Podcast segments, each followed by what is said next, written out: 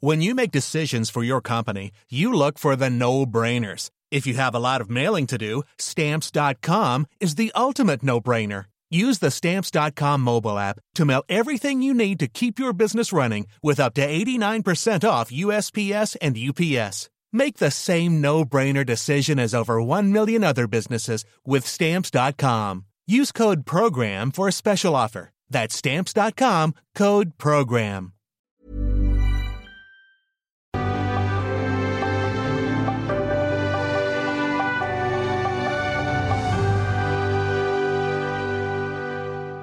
Pido un aplauso para el amor que a mí ha llegado.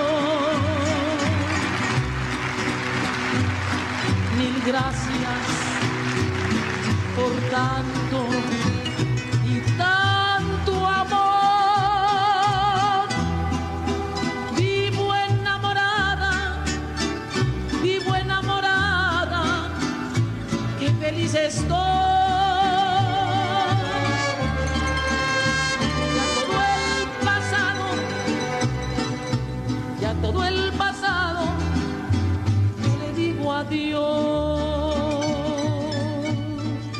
Lola Beltrán, Lola la Grande, la máxima exponente de la música mexicana, por su portentosa voz y su pasión para cantar, nació un día como hoy, 7 de marzo de 1932, en Rosario, Sinaloa. Los antiguos mexicanos daban a su emperador el título de Tlatoani, el señor de la gran voz. Lola Beltrán, en el México moderno, es la señora de la gran voz, la emperatriz de una palabra que nuestras mujeres han conquistado poco a poco. Escribió de ella Carlos Fuentes para dimensionar la importancia de esta enorme artista en la cultura mexicana del siglo XX. María Lucila Beltrán Ruiz, su verdadero nombre, llegó a la Ciudad de México con su madre para ir a la Basílica de Guadalupe. Visitó los legendarios estudios de la XCW para buscar una oportunidad, pero al director artístico de la estación, Amado Guzmán, no le gustó como cantante, le ofreció trabajo como su secretaria. Llegó al programa musical Así es mi tierra cuando Matilde Sánchez, la torcasita estrella principal del elenco, salió de gira por Centroamérica y faltaba un intérprete llamado Guzmán, le comentó a Tata Nacho, director musical del programa, que escuchara a su secretaria, una muchacha que venía del norte. Está lista para cantar, dijo, y luego de ser bautizada como Lola Beltrán, se incorporó al elenco de Así es mi tierra. Solo fue cuestión de tiempo para consolidar una de las carreras artísticas más brillantes y exitosas de México, la de la reina de la canción ranchera. En vez de con reproches y con llanto, yo que te quise tanto, pido que seas feliz,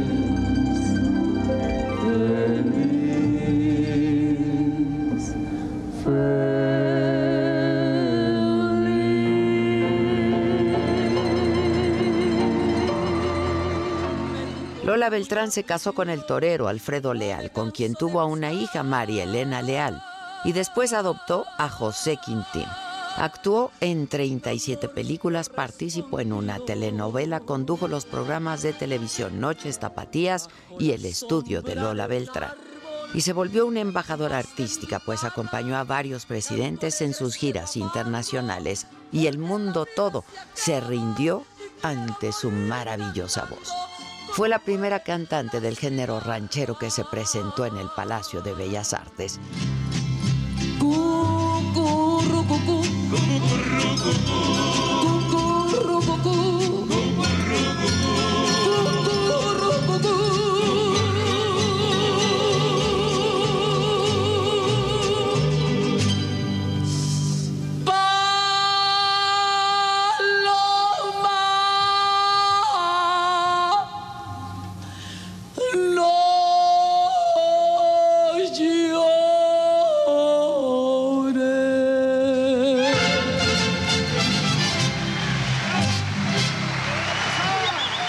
También cantó en el Olimpia de París, en la Sala Tchaikovsky de Moscú, el Conservatorio de Leningrado, en el Carnegie Hall y en el Madison Square Garden de Nueva York y también en la Casa Blanca. Impecablemente vestida y perfectamente maquillada, Lola en Rusia, en Londres, en España, en Francia, en Roma, en Japón y en el Líbano pero también Lola rindiendo homenaje a la Virgen de Guadalupe el 12 de diciembre. Lola cantando a presidentes, a reyes, a emperadores, jefes de Estado. Lola de México, Lola del mundo. Y es que Lola no solo cantaba con su voz extraordinaria, lo hacía con las manos y con el alma, con el corazón, con todo. Una mezcla de fuerza, melancolía, tristeza, ternura, una gama de sentimientos. Lola, la amiga de Octavio Paz, de Juan Soriano, de María Félix, admirada por Carlos Fuentes, por Carlos Monsiváis, por Gabriel García Márquez, José Luis Cuevas y Anthony Quinn, Sofía Loren, Pedro Almodóvar, a quien Salvador Novo y Rufino Tamayo le dieron sus temas para volverlos canciones. Lola Beltrán murió en 1996 a los 64 años.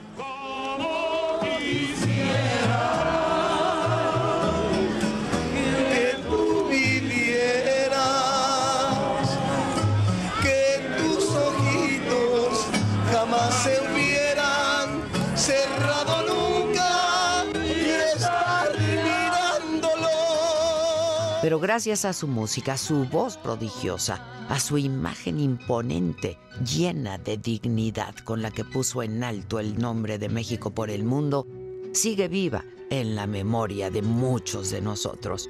Nuestra Señora, como escribió Carlos Monsiváis. Gracias Lola, gracias por tanto, por las canciones, por la magia, por el amor y por la poesía. Gracias siempre.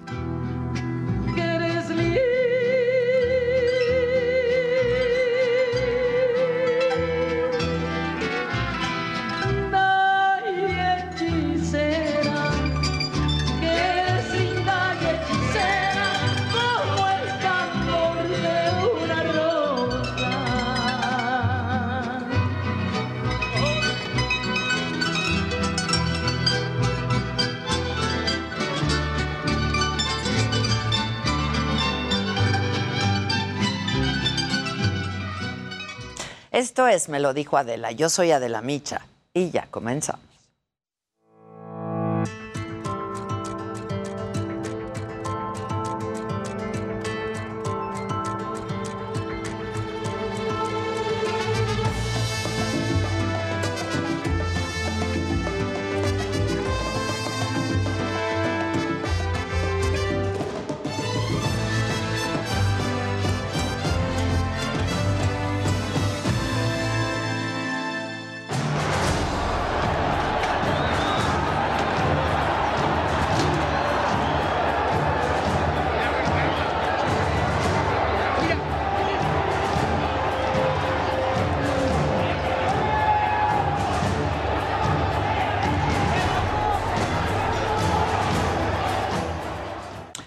Terror y pánico, mucha angustia. Esto es lo que vivieron familias completas, mujeres y niños, que estaban en el Estadio Corregidora de Querétaro.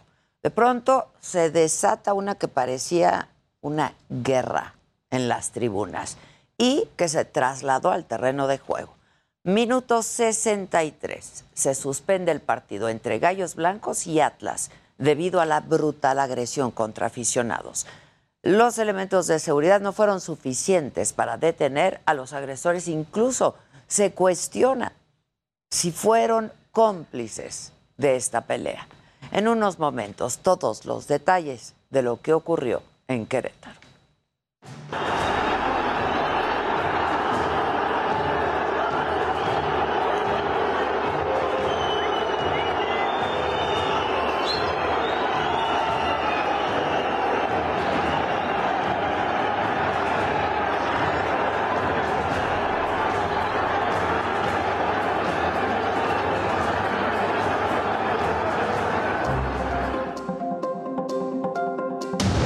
26 heridos, tres de ellos de gravedades. El saldo del enfrentamiento en el estadio Corregidora.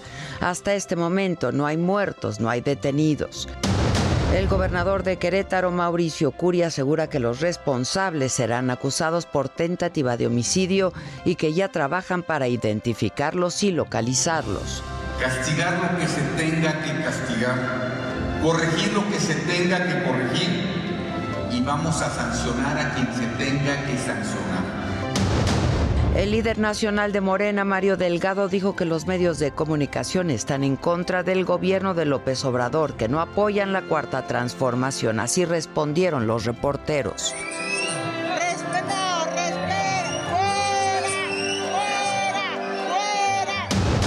Tres mil mujeres policías van a resguardar la seguridad en la Ciudad de México durante las movilizaciones de mañana por el Día Internacional de la Mujer. Eh, la Policía de la Ciudad de México en sus protocolos internos no contempla el uso de gases lacrimógenos en este tipo de escenarios de manifestaciones, ni en ningún otro. Matan a otro periodista en México, Juan Carlos Muñiz, asesinado en Zacatecas. Son siete ya los homicidios de comunicadores en lo que va de este año. Rusia condiciona el alto al fuego inmediato a Ucrania.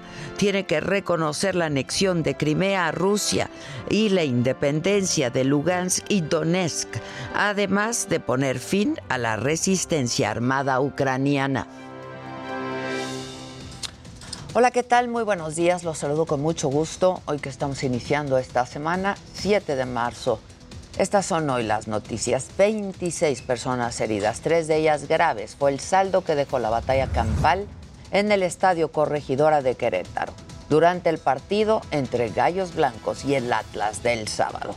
A pesar de la brutalidad de la agresión, las autoridades del Estado aseguraron que no hubo muertos. La violencia comenzó en las tribunas, minuto 55.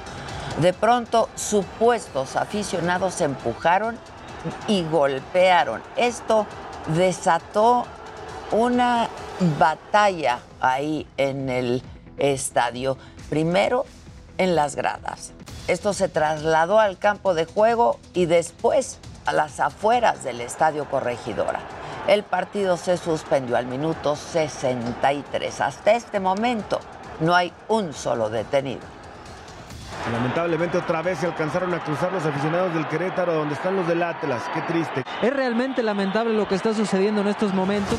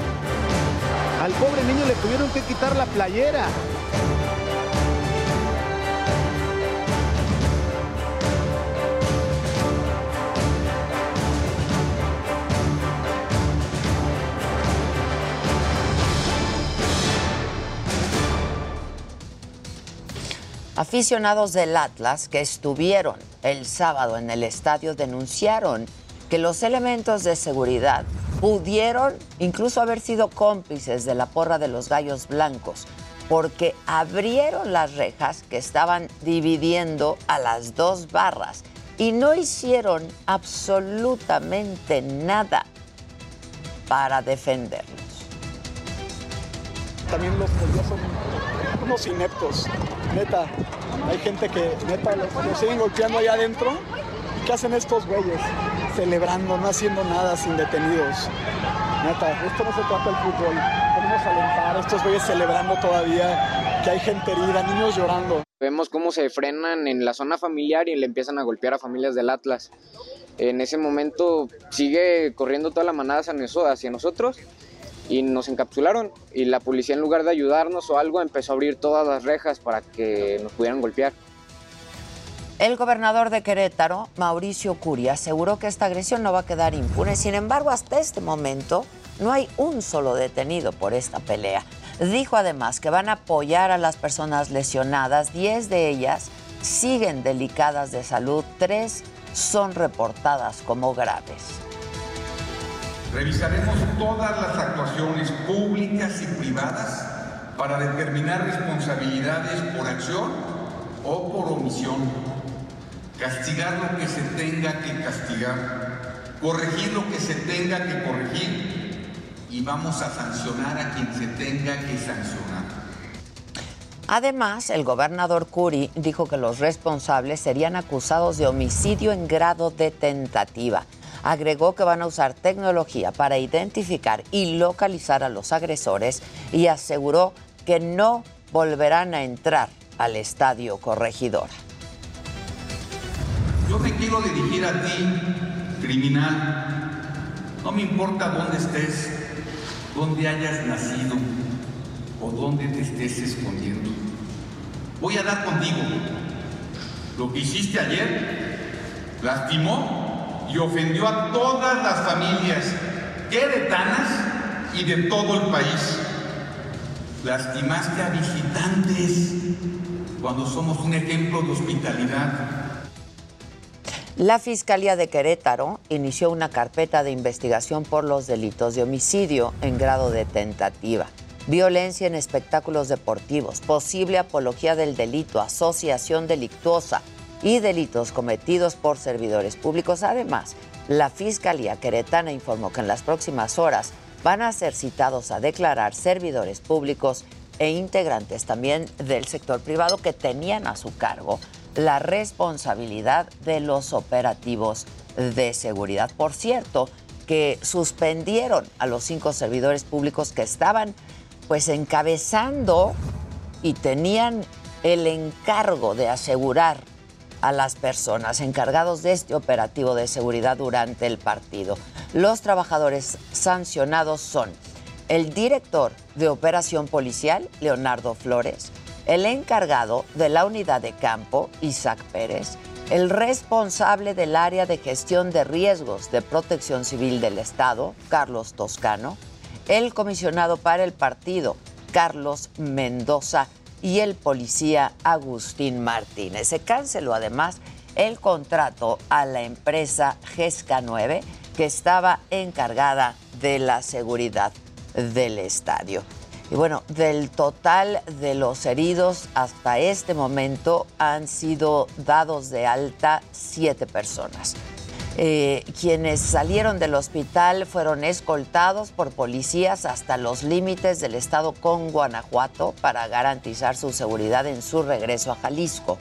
Las autoridades de Guanajuato también los van a acompañar para evitar otra agresión. Vamos a estar hablando de esto un poco más adelante. Mientras tanto, en otros temas, en el día 12 de la guerra, el gobierno de Vladimir Putin definió sus exigencias para un alto al fuego inmediato. Piden a Ucrania que reconozca la anexión de la península de Crimea a Rusia, que se realizó en el 2014 luego de un referéndum. Además, exigen que Lugansk y Donetsk sean reconocidas como repúblicas independientes y que se le dé fin a la resistencia armada por parte de Ucrania. Y en las últimas horas, tropas rusas bombardearon el sur de Ucrania y concentraron sus ataques en la ciudad de Mykolaiv. Intensificaron además las agresiones contra civiles en Ucrania atacaron la ciudad de Irpin, en donde por lo menos murieron ocho personas. Una periodista de la cadena CNN detuvo su reporte en vivo para auxiliar a un hombre de la tercera edad que intentaba salir de Kiev. Esta mujer reportera, Clarissa Ward, ayudó a que un hombre pasara entre los escombros y las ruinas que han dejado los ataques de Rusia en la capital de Ucrania. And you can see many of these people are elderly. Можно вам помочь? Можно вам помочь? Вот там, вот там, вот там, вот там. Ще, ще, ще, ще, ще, ще, ще, трошки, трошки, сюди, сюди, сюди, сюди, сюди. Можна вам помочь? Сіли, посиділи. Сидимо. You see them, people are so exhausted.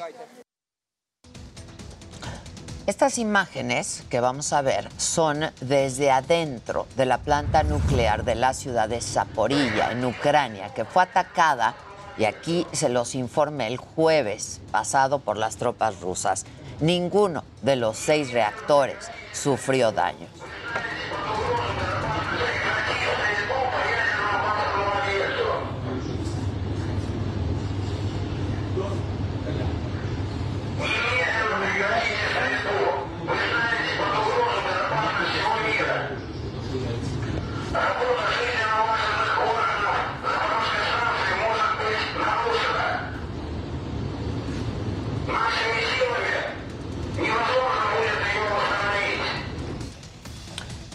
Volviendo a nuestro país, en el escenario político este fin de semana se realizó el encuentro municipalista de Morena en la Ciudad de México.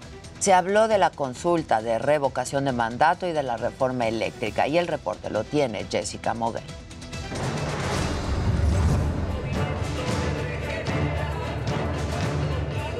La convocatoria fue por la defensa de la reforma eléctrica. Sin embargo, en medio de la veda electoral debido a la consulta de revocación de mandato, presidentes municipales, gobernadores, precandidatos a las gubernaturas, miembros del gabinete y la dirigencia nacional de Morena se encargaron de difundir el ejercicio que se realizará el próximo 10 de abril. Por eso este 10 de abril no podemos fallar. Tenemos la misión de fortalecer y profundizar la democracia, darle todo el poder al pueblo. Y lo vamos a hacer sin un peso del gobierno, sin un peso del partido, porque somos respetuosos y respetuosas de la ley. Durante el encuentro municipalista de Morena en la Ciudad de México y a tan solo 35 días de la consulta de revocación de mandato, miembros del gabinete federal hicieron un llamado a cerrar filas en defensa del presidente Andrés Manuel López Obrador. Voy a ser cuidadoso con la palabra porque ya saben que hay una disque autoridad electoral que no nos quiere y andan buscando cualquier pretexto. Esta es una muestra de que el presidente de la República no está solo. No está solo. Que en estos momentos de definición, que no le quede a nadie ni la menor duda tenemos presidente de sobra, tenemos al mejor presidente. En el evento se vendió de todo, desde las clásicas gorras y playeras hasta cuadros con la imagen del jefe del Ejecutivo Federal. El aplausómetro benefició a tres. Primero a la representante de Campeche, Laida Sansores. Campeche, Laida Sansores. Después a Alfonso Durazo, gobernador de Sonora. Alfonso Durazo Montaño. Y finalmente la jefa de gobierno de la Ciudad de México, Claudia Sheinbaum. Ciudad de México, Claudia Sheinbaum.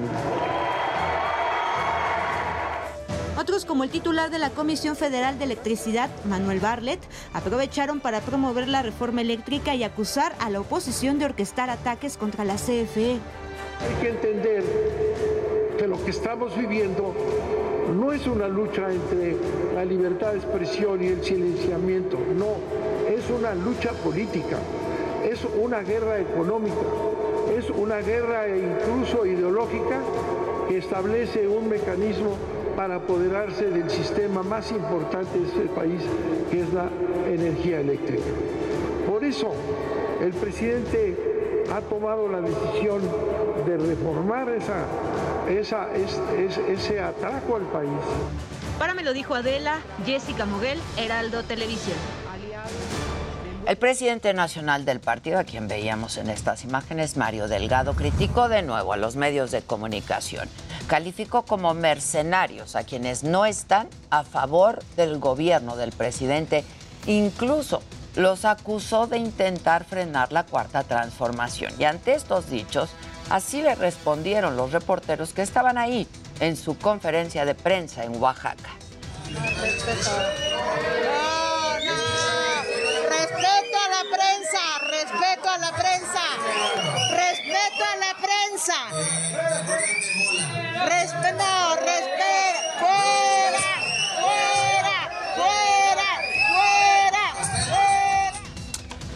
El Instituto Nacional Electoral inició la firma de una serie de acuerdos entre el Tribunal Electoral del Poder Judicial de la Federación, institutos y tribunales locales, así como con autoridades y partidos políticos. El objetivo es dar certeza, legalidad y transparencia a las elecciones de este año que se van a realizar en seis estados de la República.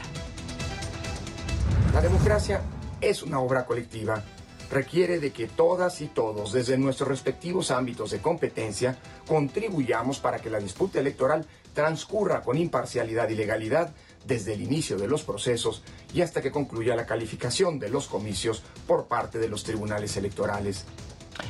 El coordinador de los senadores de Morena, Ricardo Monreal, dijo que se trabaja en la estrategia para combatir la inseguridad. Así lo dijo durante su gira por Guadalajara, en Jalisco. Estoy eh, pendiente de reunirme con el Gabinete de Seguridad Pública en el país, encabezado por la secretaria Rosicela, y ese es uno de los planteamientos que llevaré de parte de Jalisco, de los empresarios que me plantean. Es el rediseño, es eh, la revisión y, cómo podemos lograr todos los poderes eh, tener un programa que pueda resultar exitoso. Revisarlo no tiene ningún problema, perfeccionarlo y mejorarlo tampoco. Se van a desplegar 3.000 mujeres policías para resguardar la seguridad durante las marchas de mañana por el Día Internacional de la Mujer. Van a estar además disponibles 75 paramédicos, 10 ambulancias también para atender cualquier contingencia, cualquier situación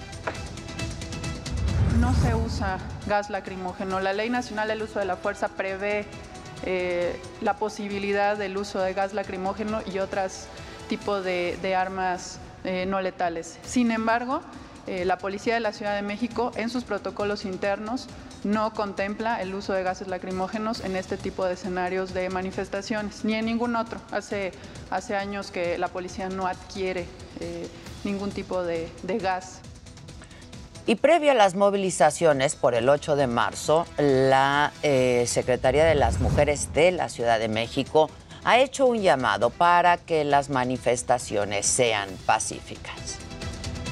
El movimiento feminista merece todo nuestro respeto y nuestra simpatía, pero pues, también eh, la ciudad es un espacio de libertades. El gobierno de la Ciudad de México muy comprometida con, muy comprometido con hacer de esta ciudad un espacio de libertades, pues garantiza el derecho a la manifestación, pero también tenemos la obligación de garantizar la seguridad y la protección de todas las personas que en ella participan, pero también que se encuentran eh, pues, en, la, en la calle.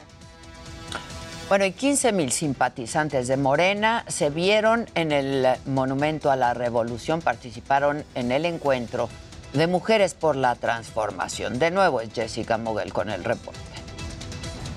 La cuarta transformación será feminista o no será. Llenaron el Monumento a la Revolución. En el marco del Día Internacional de la Mujer, el ejército de las morenistas reclutó a alrededor de 15 mil mujeres de todas las edades. Es el tiempo de las mujeres.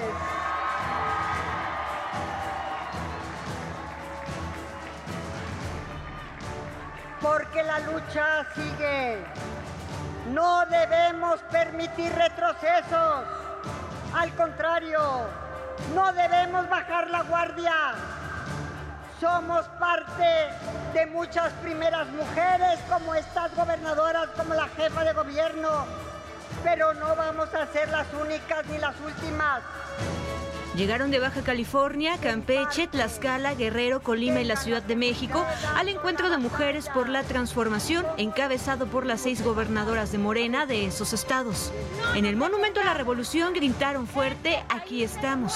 La jefa de gobierno de la Ciudad de México, Claudia Sheinbaum, criticó a la oposición de asumirse como feminista y dijo que el movimiento surgió de la izquierda y no del conservadurismo se ha querido colocar a nuestro movimiento como el que está en contra de la igualdad de las mujeres. Y como si no nos interesara o doliera la violencia contra las mujeres. De pronto, el movimiento conservador o los grandes empresarios que han financiado las calumnias contra nuestro movimiento se han querido elegir como los defensores de las luchas de las mujeres. Falso, nada más falso, nada más hipócrita. Incluso desestimó que le acusaran de violar la veda electoral. Y por ahí a los que digan que estamos violando leyes electorales, que primero promuevan la democracia.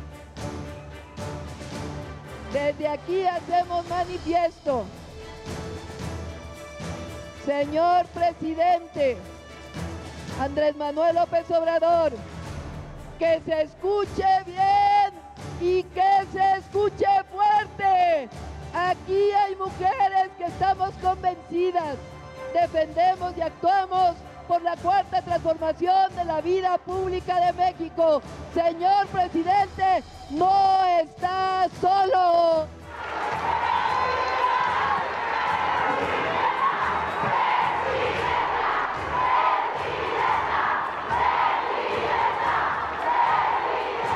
La mandataria fue vitoreada y llamada presidenta por las asistentes, sus homólogas y legisladoras en varias ocasiones.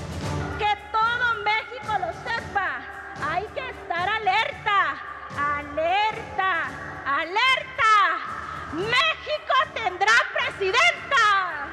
En el turno de las gobernadoras morenistas, Laida Sansores de Campeche destacó el trabajo de los ministerios públicos, la policía de su estado, habló de los feminicidios y mostró su apoyo a Claudia Sheinbaum. Llevaremos siempre el orgullo de haber sido el primer ejército que Claudia Sheinbaum fundó, ese ejército de adelitas valerosas e incomparables la gobernadora de Baja California, Marina del Pilar Ávila, dijo que se debe seguir trabajando para terminar con la violencia que enfrentan las niñas y juventudes. Evelyn Salgado, gobernadora de Guerrero, convocó a las mexicanas a unir fuerzas. La gobernadora de Tlaxcala, Lorena Cuellar, pidió alzar la voz contra la violencia y la discriminación, mientras que Indira Vizcaíno de Colima invitó a los gobiernos a evitar regresiones en los estados. Los cargos que cada una de nosotras ostentamos si no damos resultados que la ciudadanía espera de nosotras, corremos el riesgo de una regresión machista y misógina. En el encuentro, todas las gobernadoras y legisladoras respaldaron al presidente Andrés Manuel López Obrador. Claudia Sheinbaum recibió el bastón de mando y las gobernadoras coronas y collares de flores. Para me lo dijo Adela, Jessica Moguel, Heraldo Televisión. Pues fue toda una fiesta para Claudia Sheinbaum. Mientras eso pasaba, sigue la violencia contra los periodistas en nuestro país. Este fin de semana asesinaron al reportero Juan Carlos Muñiz en Zacatecas, séptimo comunicador que matan en lo que va de este año. Este domingo fue sepultado en el municipio de Fresnillo. El gobernador David Monreal condenó el homicidio, pidió a la, Fiscalía Estatal que se esclarezca el crimen, lo de.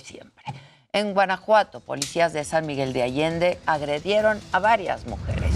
Las víctimas fueron sometidas a golpes por la policía.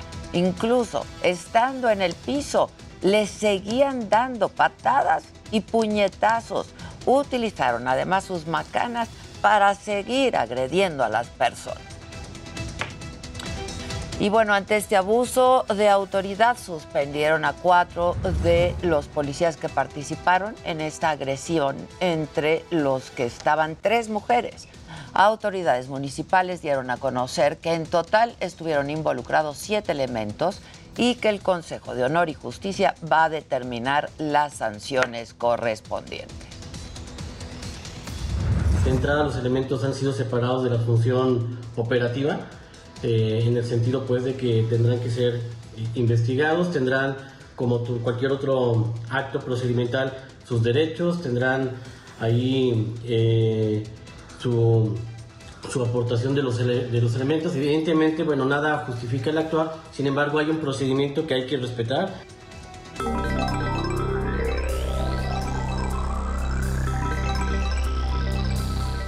Buenos días. Y bueno, un informe señala que en promedio los mexicanos gastamos algo así como 4.371 pesos en la compra de un nuevo teléfono inteligente. Los datos señalan que ese gasto se ha incrementado casi 2.000 pesos desde 2016. Por otro lado, Elon Musk mantuvo conversaciones con Volodymyr Zelensky, presidente de Ucrania. En ella platicaron sobre, bueno, Starlink, su sistema de internet satelital e incluso proyectos espaciales futuros. Y continúan los bloqueos en Rusia. Ahora fue Twitter y Facebook que dejaron de funcionar en aquel país. Les cuento todo esto más adelante. Pero bueno, estimado Jimmy, ¿tú a quién traes? Entre piernas.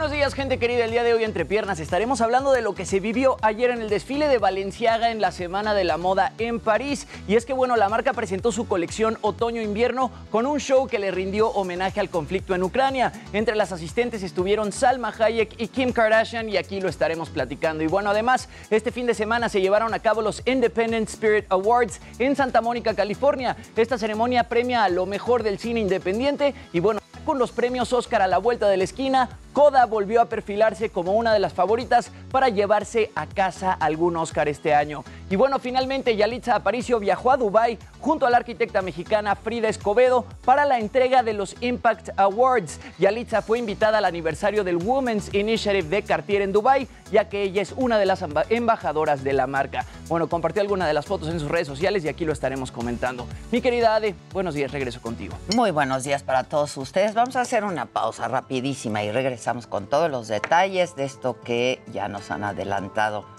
mis compañeros en espectáculos, tecnología y por supuesto lo macabrón aquí en Me lo dijo Adela, no se vaya.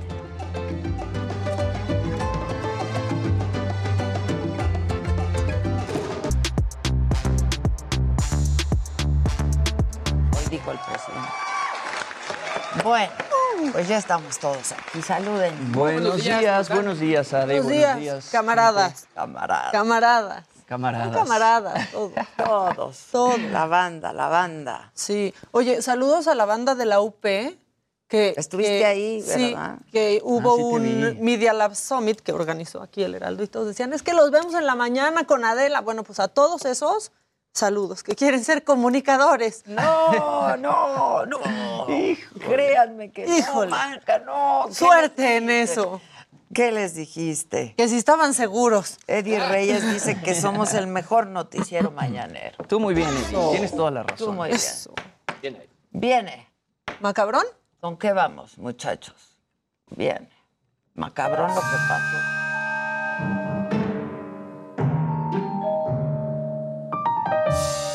Vas a O sea, levantar, vas a Nos levantar tenemos el que reír evento. tantito porque sí es- estuvo durísimo el fin de semana y la información va a seguir saliendo, pero después del viernes así estábamos unos para salir de la cama porque yo no sé, pero ¿no sienten que hace cuatro horas era viernes? Sí, se pasó de Así estaba.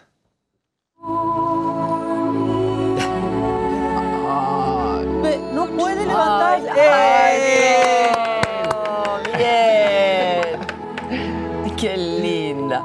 Está bonito. Yo Está dije, necesitamos cosas bonitas ahorita. Está muy bonito. Así los lunes, ¿no?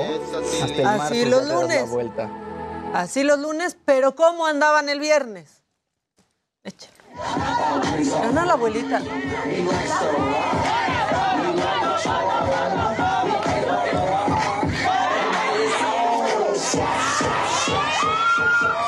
Poseída, poseída. ¡Uh! Entró, sí entró, así andaba. Sí, ¿no? le entró. ¿Y hoy es lunes de hacer ejercicio o qué, compañeros? Sí. Sí. ya? ¿Ya? De propósito. ¿Cómo ya hizo? No, no, no, no. Ahí vas, y ya llevas buena racha, Luisito. Ahí voy, ahí voy. ¿A qué hora te levantas? ¿Cinco? A las 5, a las 5, sí. ¿Y te sales a correr o en tu casa? Lo primero que hago es terminar de preparar las notas de acá Exacto. y a la media ya a, a correr. Vámonos. Fuera. Fuera, sí, exactamente. ¿Cuánto te toma correr dos kilómetros? Eh, 25 minutos, 20 minutos. Voy lento, voy lento, la verdad. No, está no bien. mames. Pero es que Ponme a las cinco y o sea, media a en- correr. En mis propósitos arranqué, la verdad es que 10 minutos y después ya esta vez le subí. Ok, ok, bien. El reto es el maratón de Star? Wars. ¿Cuándo es? Pues normalmente en mayo, pero no sé si lo vayan a hacer. Híjole. Bueno, Hay que entrenar. Hay, hay que entrenar.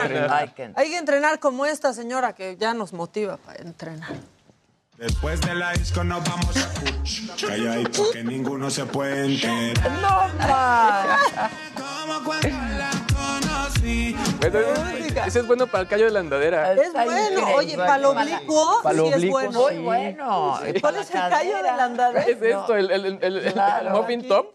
La agarradera. Exacto. La agarradera del amor. Sí, la agarradera. de ahí te ah, claro. Claro. Ese es bueno para lo oblicuo. Cuando yo vengo en el coche, en los parques, y veo un chorro de gente Yo también. en los Sí. gimnasios al Sí. aire libre. ¿eh? Sí. Un chorro de gente. Sí, luego yo ya tengo como mi lugar favorito, no de ir, sino de pasar, porque hay unos bien musculosos en Avenida Chapultepec haciendo barras. ¿Te Y hasta gusta digo yo, ¿qué está pasando? Pero no, vayan, vayan y vean ahí. No, sí, Este, mucha gente, qué bueno, la verdad. Oigan, este, bueno, esta señora compró su vela al pastel, pero se equivocó de vela. Ah. Y casi, este, pues, pinta toda la casa. A ver. Cuando tu mamá se confunde de vela y compra la de revelación. Ay, no es mí- eso, eso me hicieron en un cumpleaños. A mí me pasó eso en un cumpleaños. ¡Es niña! No manches. Pues felicidades a la señora. pues sí, es niña. Es niña, Es y niña. era niña. Este, y ya por último, yo les dije, ahorita hay que reírnos, el próximo macabrón sí está macabrón, o sea, en la siguiente hora, ahorita, ¿no? ahorita quieres levantar el Sí, claro, porque ¿qué hacen ustedes cuando van al all you can eat? O sea, todo lo que puedan comer por el mismo precio, este animalito me representa. And we're gonna see if there's squishies here. Ah, está buenísimo. Squisher! No, no te asustes, bien. My sweet baby's back! Ay, qué lindo. Pero se las mete Beso. Squishy, you did it! Ve cómo se le va haciendo. Está increíble. Ya no puede. Ve, ya no puede. puede. Así yo ayer. Les dije que teníamos que aflojar el cuerpo un poquito. Todo el fin de semana, el viernes. El viernes en esa casa se Ah, en come. esa casa se come. Híjole. Salud. Salud. Salud. Salud. Todos bien. Bueno, todos el bien. que sigue, por favor. La que sigue, por favor.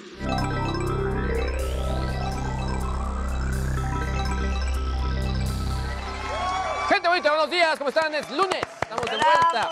Pese a todo, aquí estamos, regresando. Oigan, pues ya Elon Musk ya se puso en contacto. Está muy con- cañón el Sí, Elon está, Musk, eh, la verdad. al final también creo que parte importante, número uno, es un tipo que le gusta tener presencia, digo, hay que entender. Protagonismo. Protagonismo, sí. pero... Pues si sirve, eh, oye. exactamente, honestamente su tecnología sí es lo, lo mejor que les puede pasar en este momento, sobre todo porque la infraestructura de antenas en aquel país obviamente se vio muy dañada por todos los bombardeos. Y lo que requiere Starlink, que es el sistema de eh, Internet satelital de Elon Musk, eh, pues básicamente es que estas antenas se conecten a la electricidad. Incluso también la gente de Ucrania, el gobierno, le pidió apoyo a la gente de Honda, la japonesa, con eh, plantas de electricidad justo para que puedan solventar estas necesidades. Pero lo cierto es que, bueno, ya platicaron. Eh, un poco a mí lo que me generó una sonrisa es que también ya platicaron de proyectos de espaciales a futuro, ¿no? Que- Que, seguramente, pues veo, los dos, a, a los dos les gusta como tener mucha esta, este protagonismo, esta presencia, o sea, y pues bueno, seguramente lo hablaron, pero, pero obviamente dijeron, bueno, una vez que esto termine, ya hablaremos. hablaremos de esos temas. Lo bueno es que sí, que están ahí y que justamente eh, para una situación de este tipo creo que es vital. Se había hablado que la Internet de Elon Musk era para eh, espacios que no tenían fácil poder eh, eh, poner una infraestructura. Y bueno, con esto lo están demostrando. Entonces creo que es, una, es un buen momento para mostrar que su tecnología puede funcionar en estas eh, situaciones de alto riesgo y creo que va a ser una gran, gran, gran noticia. Y por otro lado, algo que se estuvo cocinando desde el fin de semana, justo después de que terminamos el programa, son los cortes en Rusia para Facebook y Twitter. Claro. O sea, básicamente lo que el gobierno ruso está diciendo es, me estás bloqueando Facebook, estás bloqueando a mis medios, pues entonces yo voy a hacer lo mismo contigo en mi país. Entonces, lo que la gente de Facebook está diciendo es que con esto están dejando a, lo- a la gente rusa incomunicada, con la posibilidad de tener fuentes de información. No vamos a poner en tela de juicio que si un medio es bueno o es malo. ¿Y qué no, tipo de no. información? Eso no. El tema es que el derecho a la gente de poder estar informada, ¿no? Y eso es creo que lo que está mal. También ya sucedió con Twitter. Y bueno, eh, ya si sumamos a todo esto, la gente de, de Netflix también dijo, bueno, yo también yo corto yo mi servicio hacia todo lo que ocurra. Yo es ahí donde de pronto sí, ah, no sé, no me encanta, no me encanta la idea, sobre todo porque al final hay mucha gente en el, en el ecosistema, donde ya lo, yo ya lo mencioné, están pagando justos por pecadores y gente que se ve beneficiada en, en esto, ¿no? O sea, al final quizá un director, un actor, etcétera, pues sí, eh, sería bueno que tenga presencia, sobre todo porque quizá muchos de ellos está- sí. quieren, eh, sobre todo, salir y no están de acuerdo con su gobierno. En fin, creo que bastante, bastante, bastante Porque en un principio nada más iban a dejar de transmitir contenido de RT y de Sputnik, ¿no, Luis? Exactamente. Primero, es que primero lo que pasó Pero fue han que ido cerrando el cerco. sí, lo que dijeron fue Sputnik News y RT los vamos a bloquear nosotros porque estamos detectando que están dando información falsa. Entonces, la, la respuesta del gobierno ruso fue tal cual, pues nosotros los bloqueamos a ustedes, porque son claro. estos dos suman ya 26 medios que tú Que ya están. empresa me estás bloqueando a mí. Y es un poco, ya es una guerra, justo lo que habíamos dicho, otro tipo de guerra que se está suscitando en este momento, ¿no? Y bueno, creo que vale la pena que ya lo hablemos, porque justo esto que pasó en el estadio, eh, pues sí, pudo haber sido de gran ayuda con justo esta aplicación que me compartías hace un momento, Ade, WeHelp, que básicamente lo estamos proponiendo también para, para las marchas, lo que va a ocurrir el 8 de marzo, también las manifestaciones todo lo que va a estar pasando en estos días. Es una semana complicada. ¿Qué es lo que hace eh, WeHelp? Básicamente es, le permite a una persona compartir su ubicación en tiempo real. De tal manera que si tú vas con un grupo de personas, les compartes a esas personas tu ubicación y ellos hacen o fungen como héroes y ellos te van a, a, digamos, van a saber dónde estás. Y si tú te encuentras en una situación de peligro, presionas un botón y listo. De esa manera van a saber que tú estás en esa situación y dónde te encuentras, para que puedan a- acudir contigo en ese momento. Eh, algo que es bien interesante y por qué lo saco a, a colación, porque hay mucha gente que todavía está diciendo, fui al estadio, Claro. fui con, mi- con mis amigos y no lo encuentro. No ha aparecido. Sí. Bueno, y en la manifestación, que fue del ah, 2020, Exacto. la, Que fue última, la última a antes los de dos, cerrar. tres días, sí. Pues yo iba con una banda y nos perdimos todas. Claro. ¿eh? Ya- ya- o sea, ya no sabíamos. ¿Dónde está Adela? En la Sí. multitud ya no sabes, porque es, es mucha gente, de pronto, la, así que no hay sana distancia y eso hace que todos se diluyan, todos los contingentes se diluyan. Y qué mejor que esta aplicación está disponible para Android, la pueden descargar, eh, WeHelp, y de esa manera es mucho Yo más. ya la Está tengo buenísimo, yo descargada, ¿eh? La verdad. Es, es muy buena. Digo, ahí por la saturación, pues no. Y le manda notificación tanto a tus familiares o seres queridos como a profesionales que te Exactamente. pueden asistir. elegir exactamente y entonces pues ahora que estamos planeando justamente lo de la marcha pues saber exactamente en dónde en dónde estás Claro. pero aparte cualquier cosa pues le picas aquí dice hold to send alert y entonces a los héroes que estén cerca no o Que incluso a la policía En la aplicación. exactamente Y te puedes inscribir como héroe. Exacto. ¿no? O sea, Ahora, como algo que me pareció- para asistir. Me interesante. Hay como bien. un la noticias sororidad, ¿no? Donde te dicen de algún tipo de situación que esté ocurriendo alrededor de ti. Eso también es útil, sobre todo para que puedas planear. Están mandando información todo el tiempo de lo que está pasando Exactamente. a tu alrededor. cuando andas sola a altas horas de la noche Eso es, también, eso es saliendo importante. de la chamba o algo así Se yo la dejo monitorea ahí viajes abierta de, de estas aplicaciones, no sé, Uber o Didi o etcétera, y también manda la señal, o sea, va monitorando el viaje y si ve que el conductor se va por un lado que no era, también... pueden ir siguiendo, te ir claro, siguiendo. claro. Está bueno. creo que es, eh, o sea, así como mencionamos lo de Musk, aquí este tipo de tecnología nos ayuda, es muy sencilla, es muy simple y está tal cual al alcance de nuestra mano en el teléfono. Pues pónganla ahí para que la gente sepa. Tengo al gobernador del estado de Querétaro eh, vía Zoom. Yo no sé si nos da tiempo ahorita. Sí, de una vez. Este, hola, gobernador.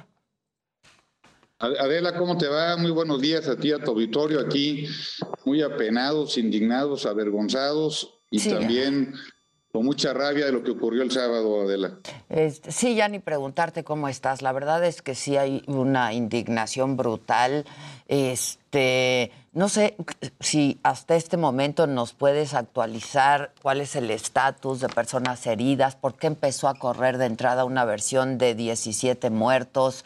Eh, las imágenes son terribles, brutales.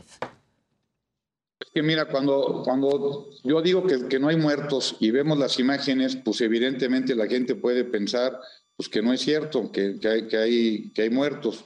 Gracias a Dios no hay ningún muerto hasta este momento. Nosotros tenemos 26 personas lesionadas, todas ellas, de las cuales había cuatro muy graves. En este momento tenemos que de esas 26, 19 ya se dieron de alta, ya incluso muchas de ellas las acompañamos a la caseta que quedamos con Guanajuato, que la recibió personal de seguridad de Jalisco, con quien, por cierto, con Enrique Alfaro he tenido una comunicación constante. Tenemos tres personas en, en que están, eh, digamos, delicadas, que ya le bajaron a código amarillo, que su vida no, no, no, tiene peligro. Una persona, no sé si te acuerdas de uno de los eh, videos más fuertes, que había una persona con un tatuaje del Atlas en el centro. Sí. Esta, esta persona es la que tenemos más delicada, está muy grave, es, es, es la que nos, no, nos tiene muy preocupados.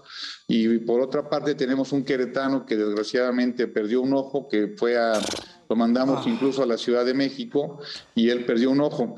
Yo pues decirles que, eh, que cuando yo venía, venía cada vez más presión por las redes sociales diciendo que sí había muertos, lo que hice fue luego, luego poner un número de atención por si tienen alguna información, un familiar, y que no encuentro a mi familiar, o si tengo un muerto y está en tal parte y lo estamos velando, puse un teléfono este, para que llegaran y nos avisaran. Eh, te voy a decir el corte de esas llamadas. Fueron 20 llamadas recibidas, el corte que tengo hasta hace unos momentos. 15 de estas llamadas fueron periodistas. Una fue una persona reportando presuntos agresores. Una persona reportó un desaparecido, pero luego, luego colgó, es decir, pues no fue serio. Y dos ofrecieron evidencias de personas agresores y por supuesto estas dos ya las estamos verificando y buscando a estas personas. Este, fue algo terrible. Querétaro Adela siempre ha sido un lugar de buenas noticias. Nuestro estadio siempre ha sido un estadio de, de familiar, un estadio donde va la gente. Pues yo a mí me gusta mucho el fútbol y, y, y yo es algo que yo lo vivía cada 15 días o por lo menos eh, una vez al mes, cada vez que iba yo al estadio. Eh, nos da mucha pena, mucha rabia decirte que la Fiscalía está trabajando fuertemente para agarrar a estos inadaptados, estos frenéticos, y lo que dije ayer va en serio, no, no hay ninguna forma que se nos vayan. A ver, este gobernador, ¿no tomaron las precauciones que tenían que haber tomado? ¿Qué fue lo que Mira, ocurrió? Mira, eh, eh, es- este es un evento privado, es un Sí. espectáculo privado. El convenio que tenemos con la directiva de, de Gallos es que la seguridad dentro del estadio le corresponde 100% a los Gallos. Sin embargo, los otros, les Protección Civil les obligaba a tener 400 elementos de seguridad.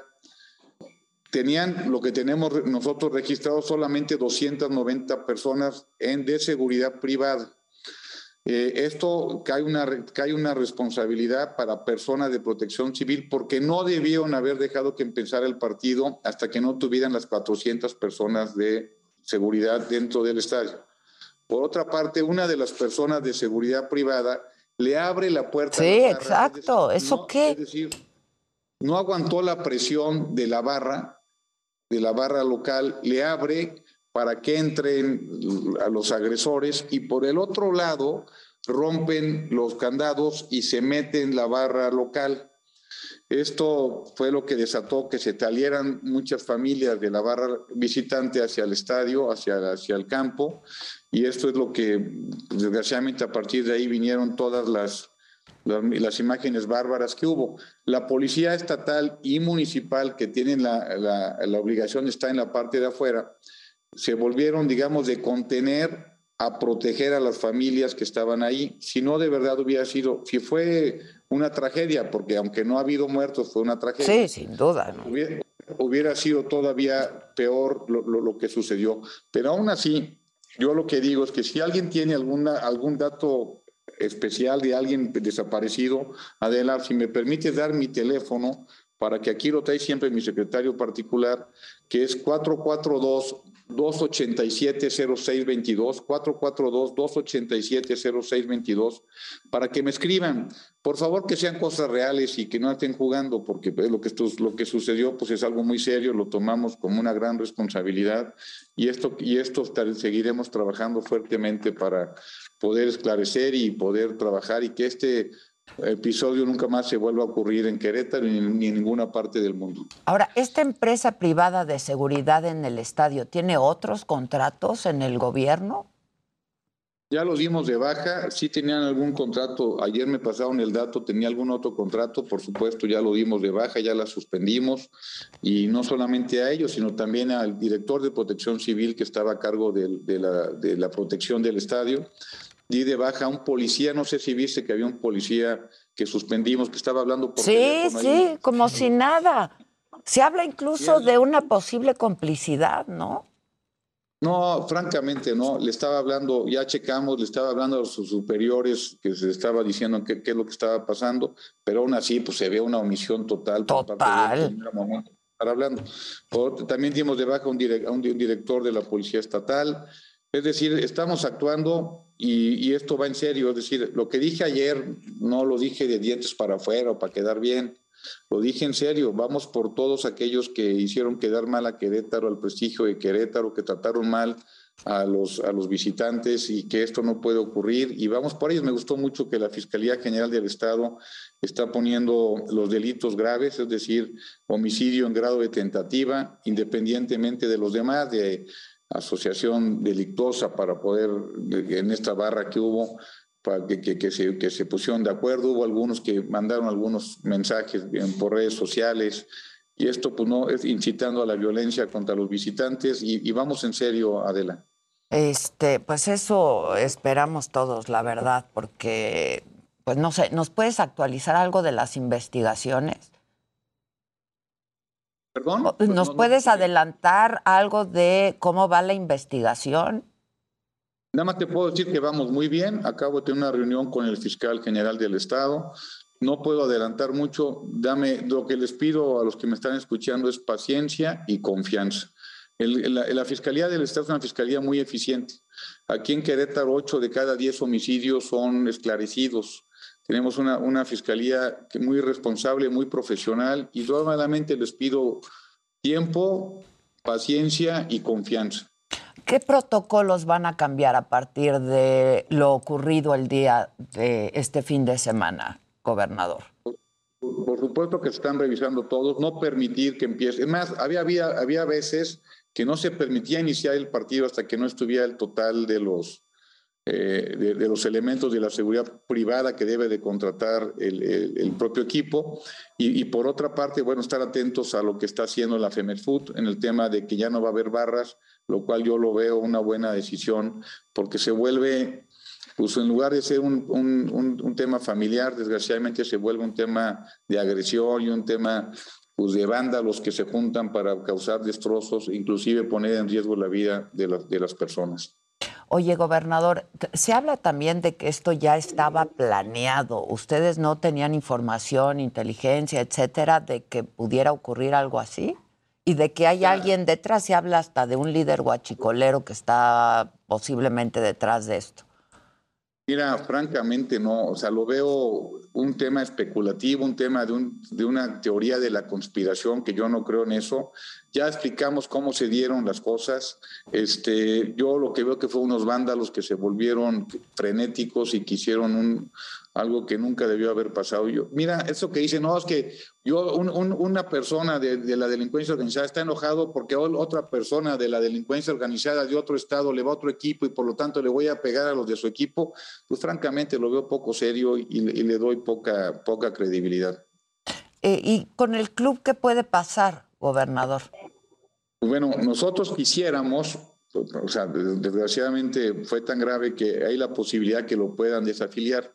Sería un, duro golpe para la afición queretana, que de verdad, Adela, es una buena afición. Mira, yo jugué en los Gallitos Blancos hace muchísimos años, es un equipo que yo quiero mucho y ojalá no paguemos justos por pecadores. Estoy seguro que tenemos toda la capacidad para poder garantizar la seguridad y empezar eh, ayudar a las personas y, y poder sacar adelante eh, el equipo y esperaría que se tome en cuenta esta parte que en Querétaro siempre ha habido una buena afición. ¿Y qué te, ha, qué te ha dicho el presidente del club?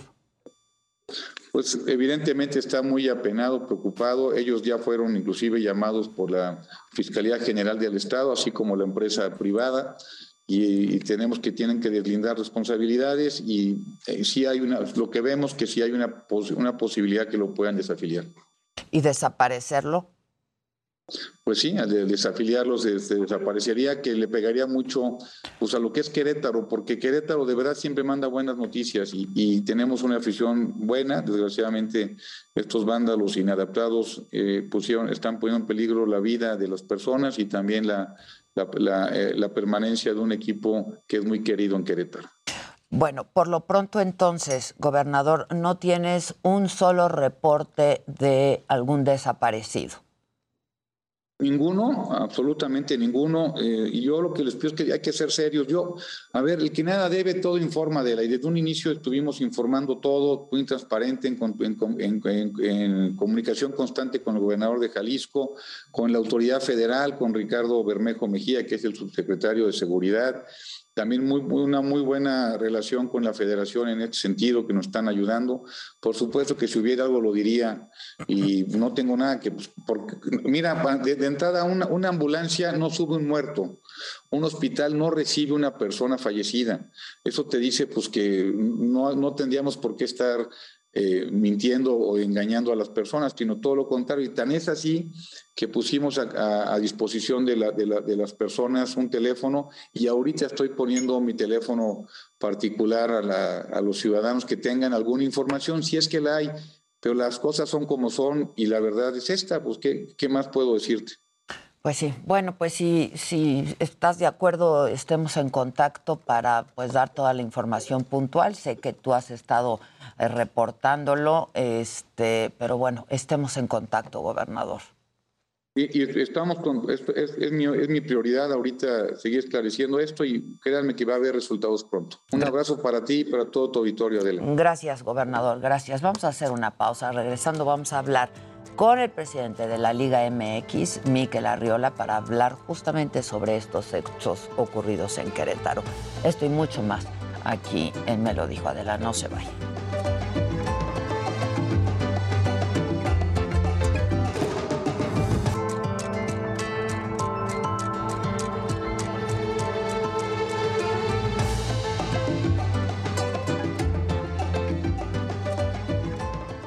sin lugar a duda, lo que pasó el sábado en el Estadio Corregidora de Querétaro trasciende el ámbito del deporte, del fútbol. Es otro capítulo más de violencia extrema, sin razón, sin sentido, una brutalidad con pretexto de fanatismo deportivo. El que para muchos el deporte más bonito del mundo ahora tiene una mancha mancha de sangre literalmente, ¿eh? ahora lleva la marca de la violencia más despiadada. El sábado, en el minuto 62 del partido entre Atlas y Gallos, una pelea en la que estaban involucrados apenas 10 personas fue solamente la mecha que hizo estallar este enfrentamiento tan sangriento. Las porras siempre están en lados opuestos del estadio y se evita a toda costa que se encuentren. Pero lo que ocurrió en el corregidora, los protocolos de seguridad fracasaron de forma monumental. En minutos, la cancha se incendió, se llenó de aficionados, la seguridad se vio rebasada, hasta el punto en que la barra de los gallos pasa a la grada opuesta. Lo que vino después es indignante, aberrante, diría yo. Parecía uno de estos círculos del infierno descritos por Dante. Un caos sanguinario, golpizas por todas partes, personas inconscientes en el piso, sangrando, golpeados entre muchos, familias corriendo en medio del estadio con sus hijos de la mano intentando ponerse a salvo, cuando esa tarde, pues solamente tenían la intención de ir a ver un partido y de disfrutarlo.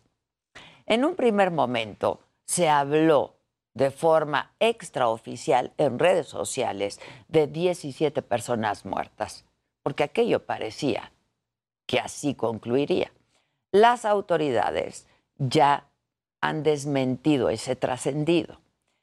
Esto dijo el gobernador de Querétaro, Mauricio Curi, y nos lo reafirmó hace unos minutos. De verdad, no tengo ningún motivo para mentir ni para esconder nada. Sin embargo, pese a ello, persisten los rumores o versiones malintencionadas que hablan de fallecidos y de los cuales no tenemos registro alguno. Y hasta este momento nos han confirmado un saldo de 26 personas heridas, tres de ellas graves. Había más de 600 elementos de seguridad en el evento en total.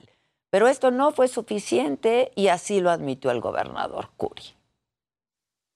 Reconozco que pese a ello es evidente que el estado de fuerza pública fue insuficiente y no actuó con la prontitud que se ameritaba.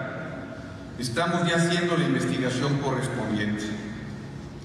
Sexto, solicito a la Fiscalía determine de manera pronta y expedita las responsabilidades de todos los actores involucrados, directiva, equipos, funcionarios públicos y por supuesto de la turba de vándalos agresores.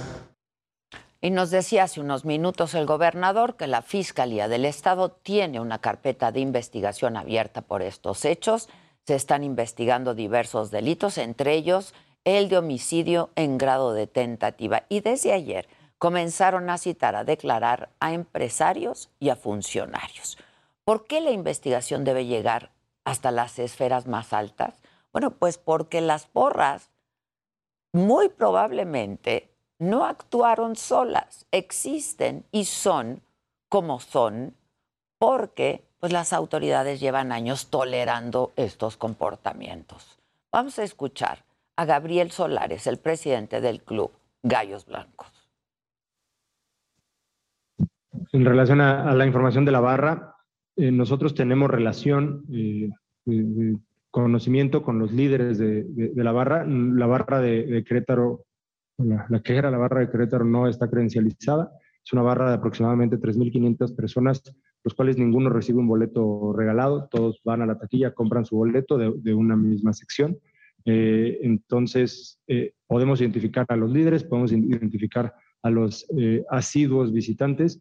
Existen alguna, bueno, es, es, evidente que el día de ayer era rebasada esa cantidad de los 3.500, había mucha gente que formaba parte y no, no iba recurrentemente al estadio, y había muchos que no forman parte y también allí estaban. Entonces, estamos eh, cooperando en todo lo que podemos y en todo lo que nosotros eh, tenemos y conocemos eh, con las autoridades.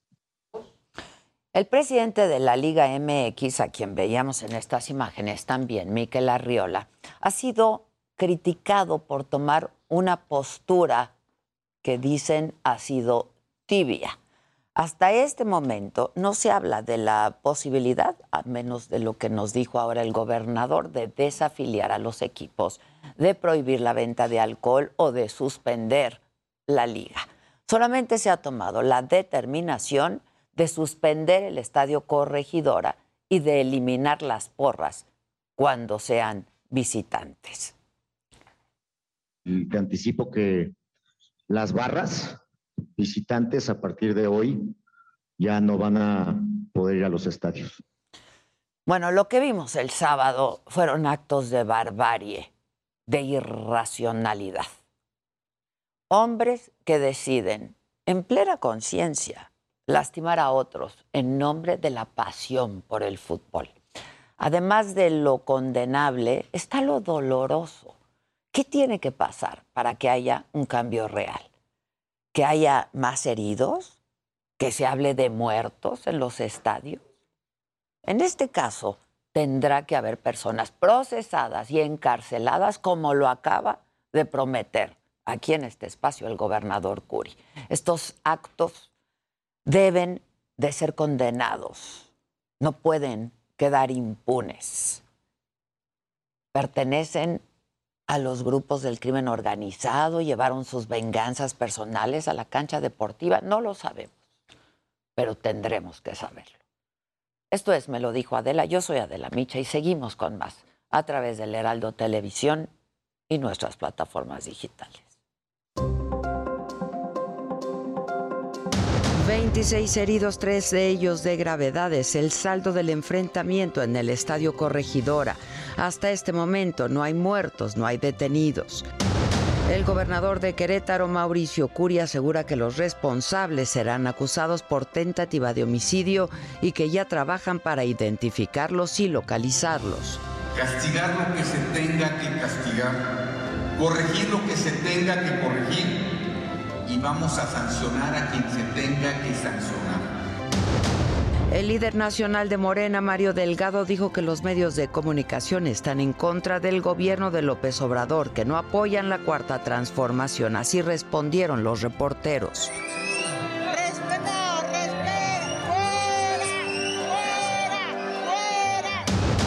Tres mil mujeres policías van a resguardar la seguridad en la Ciudad de México durante las movilizaciones de mañana por el Día Internacional de la Mujer. Eh, la Policía de la Ciudad de México en sus protocolos internos no contempla el uso de gases lacrimógenos en este tipo de escenarios de manifestaciones, ni en ningún otro. Matan a otro periodista en México, Juan Carlos Muñiz, asesinado en Zacatecas. Son siete ya los homicidios de comunicadores en lo que va de este año. Rusia condiciona el alto al fuego inmediato a Ucrania. Tiene que reconocer la anexión de Crimea a Rusia y la independencia de Lugansk y Donetsk, además de poner fin a la resistencia armada ucraniana. Bueno, hoy en la mañanera y sobre este enfrentamiento en el Estadio Corregidora en Querétaro, Ricardo Mejía, subsecretario de Seguridad, detalló que es un caso que le corresponde al gobierno del Estado. Subrayó que van a analizar la regularización de la venta de alcohol en los estadios y van a modificar el sistema de seguridad para prevenir hechos como los de este fin de semana, el sábado. Además, esto dijo de los supuestos 17 muertos durante el enfrentamiento entre aficionados. Que en un primer momento siguiente se estuvo manejando en diferentes redes sociales la noticia de 17 muertos, la cual eh, con toda la evidencia, los informes médicos, protección civil y, y los aficionados que están en los hospitales, pues no corresponde a la realidad. No hay ningún, ninguna persona eh, muerta, afortunadamente. El presidente lamentó los hechos ocurridos el sábado en el Corregidora y también eh, pues habló del gobernador de Querétaro, de Mauricio Curi, dijo que estuvo bien que reconociera que hubo fallas en la seguridad durante el partido e insiste en que el problema de la violencia se debe atender desde las causas que la originan, no con medidas coercitivas, porque esto es rezago, dijo, del periodo, del neoliberal. Nosotros no vamos a responsabilizar al gobernador, él está haciendo su trabajo, además está informando bien, debe de llamarnos la atención lo que se maneja en redes eh, sociales sin afanes de censura, nada más que se repite mucho el 17 sobre la masacre en eh, San José de Gracia del 27 de febrero en Michoacán. Todavía no hay una cifra oficial de fallecidos. Se confirmó que la persona que aparece sin vida en un video es Alejandro N., alias El Pelón. El subsecretario Ricardo Mejía esta mañana detalló que van a investigar al gobierno local por posibles actos de omisión, ya que el reporte inicial fue a las 18 horas y no antes, como han asegurado las autoridades municipales. Sin embargo, continúan las investigaciones para localizar los cuerpos de las víctimas. También señalar que se recibieron denuncias anónimas por las cuales se han realizado labores de búsqueda permanente de los posibles cuerpos de las víctimas en los sitios que fueron señalados y en posibles lugares eh, según la probable ruta que siguieron los autores materiales de estos hechos. En la mañanera también se habló de la muerte del exdiputado Pedro Carrizales, el Mijis. Ricardo Mejía, el subsecretario, aseguró que sigue abierta la carpeta de investigación. Dijo que siguen en comunicación con las fiscalías de los estados, Tamaulipas, San Luis Potosí y Coahuila para apoyar en lo que se necesite en estas indagatorias.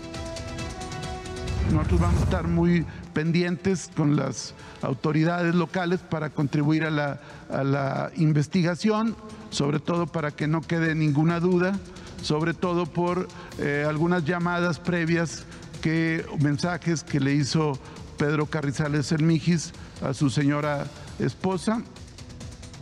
Y del asesinato de periodistas en México, Ricardo Mejía informó que ya se giraron tres órdenes de aprehensión en contra de los autores materiales e intelectuales de la muerte del periodista Margarito Martínez. Se trata de Adán N., José N., Adrián N. Y además dio algunos avances de las investigaciones del asesinato del reportero Juan Carlos Muñiz, también ocurrido el viernes en Fresnillo, en Zacatecas, y pues que es el séptimo periodista asesinado en lo que va de este año. Que ya está identificado el, los autores y en muy breve habrá eh, mandamientos judiciales para proceder a su detención. Sobre la marcha de mujeres programada para mañana 8 de marzo en la Ciudad de México, el presidente reveló que ya les llegó información de que hay grupos feministas preparándose con bombas Molotov, con mazos y martillos para dañar monumentos y agredir a elementos policíacos capitalinos. Hizo incluso un llamado a las autoridades para no caer en provocaciones y pues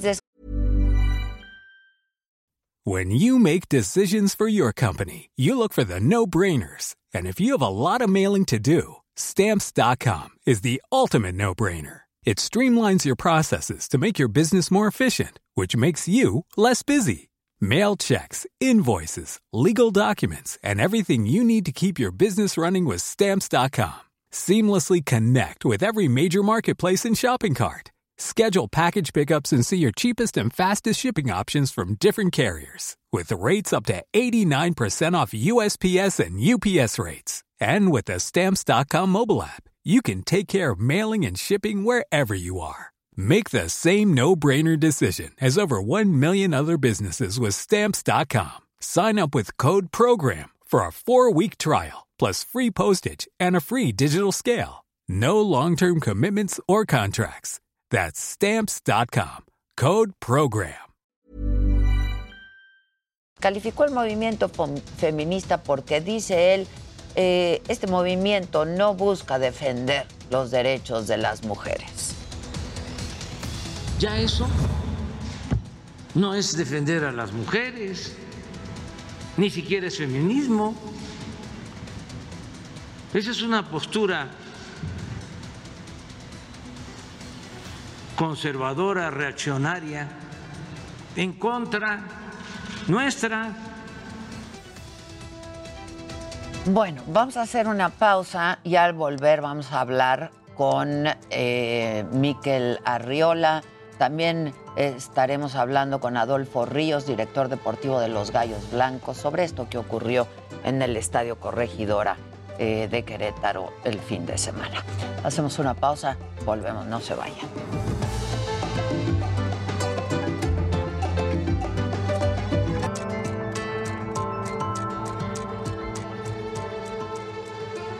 Bueno, estamos de regreso y vamos a hacer contacto en este momento con Miquel Arriola, el presidente ejecutivo de la Liga MX. Y bueno, pues esta posible eh, desafiliación del Querétaro, ¿no? Ante estos hechos de violencia. Miquel, ¿cómo estás? Buen día. Muy buen día, Adela. saludarte. Pues mira, eh, los penosos hechos del, sábado nos, nos avergüenzan, nos apenan a todos y hemos eh, pues iniciado investigaciones. Para nosotros es, importante decir, Adela, que el partido comienza un día antes eh, del silbatazo oficial. ¿Por qué? Porque se hace una reunión para efectos de implementar el protocolo Estadio Seguro eh, con las autoridades de seguridad pública, municipales y estatales, con protección civil, con el club y con el comisario de la liga. En esa reunión que se hizo el pasado viernes, entre otras cosas, se establece el aforo de entrada al estadio. también con cargo al protocolo COVID. El aforo fue eh, el autorizado a 15 mil personas, lo que implica que se, debe, se debía de haber implementado también operativo de seguridad de alrededor de 600. El club lo que hace es compromete precisamente esa, ese número de, de elementos de seguridad y habla de 350 elementos de seguridad privada. Eh, lo que nos dicen es que estuvieron 358, más de 100 elementos de la Policía del Estado y 150 policías municipales. ¿Qué vimos a partir del propio sábado? Que lo que acredita el comisario es que estuvieron los elementos de seguridad privada, pero lo que vimos es que no se activan los protocolos de esa empresa de seguridad privada, que no actúa la seguridad privada, que en algunos de los casos esos propios elementos de seguridad privada abren algunas puertas. Esto todavía no está terminada la investigación, pero es los elementos que tenemos en la investigación que abrió la comisión disciplinaria. Y entonces el elemento central de esta investigación se está basando en qué pasó con esa empresa de seguridad privada, porque estaba encargada además de la tribuna y de la cancha. Entonces nosotros ayer estuvimos revisando punto por punto este protocolo eh, en la cancha del Estadio Corregidora. Después fuimos a una reunión con el gobernador a la que le pedimos como industria pues que acelerara las pesquisas, esperemos pronto tener detenidos para que den su testimonio, porque fueron hechos de una violencia que no se había registrado en estados de fútbol, no es la típica bronca entre aficionados, aquí se, se, se ve, se nota que hay un elemento adicional de generación de, violencia a gran escala. ¿De qué elemento me, me hablas, Miquel? ¿Ustedes tienen este informes, tienen información de que este, pues esto, alguien o algo pudo estar detrás de esto? Cuando me dices no es normal. Nosotros, Adela, le proporcionamos la información al fiscal, le estamos eh, ofreciendo la información al fiscal de los videos de las cámaras del estadio, eh, viendo cosas. Te, doy un ejemplo. A ver. Esto de ir a, tratar de asesinar a una persona y después desnudarla y dejarla inerte, eso nunca lo habíamos visto en el fútbol. No fue un solo caso, fueron eh, varios casos que yo visité también ahí en el hospital. Afortunadamente esa, esa gente reaccionó bien. Está ya en, pues en etapas, yo creo que bastante favorables en, en materia de salud, pero nosotros estamos muy interesados como industria en saber si hay, eh, si existe esa hipótesis. Y si esa hipótesis en lo judicial pues se, puede eh, confirmar, porque eso también influye mucho en lo que nosotros podemos hacer en el futuro del fútbol. Estamos decididos a cortar de tajos de relaciones que tienen los clubes con estos supuestos grupos de animación, eh, pero también serviría mucho esa reflexión respecto de cuáles fueron los, elementos nuevos eh, en este partido del, del sábado y sobre todo qué pasó con esta empresa de seguridad para nosotros también tomar medidas respecto a la directiva y respecto de el propio veto al estadio Ayer anunciamos también la prohibición de que vayan las barras de visitantes. Mañana tenemos una reunión extraordinaria de dueños para presentar muchas más medidas en contra de estos eh, delincuentes, porque lo que tenemos que hacer es resolver, sancionar y seguir adelante. Por eso, pero ¿qué van a hacer? ¿Qué vas a hacer? ¿Qué se va a hacer a partir de ahora? A ver, y antes que nada, cuando me hablas de otros elementos que pudieran sumarse a este enfrentamiento entre supuestas barras, eh, ¿ustedes tienen indicios de que el narco está metido en el fútbol? No tenemos indicios, no somos la instancia ni fiscalía, pero lo que yo sí puedo subrayar es que se presentaron cosas que nunca se habían presentado en un estadio. Por eso estamos muy de la mano con la Fiscalía para que ellos tengan todos los elementos que nosotros tenemos. Sería muy importante. ¿Cuáles son los que ustedes tienen, Miquel? Los videos, los videos del estadio, pues, donde se ve que un grupo, dos grupos se desprenden de la barra de León eh, de manera concertada y esos son los grupos que van directamente a, a agredir a las personas, a desnudarlas y a patearlas en el suelo, eh, a- tanto afuera como adentro del estadio. Esos son los elementos. Y yo creo que y esos y esos hechos eh, habíamos tenido eh, escenarios de violencia anteriores eh, donde vetamos estadios, donde sancionamos, pero nunca se había visto ese volumen de violencia. Hablando de videos, ¿investigaron algo del video de Briseño? Tenemos la, la coordinación permanente con las autoridades respecto al registro.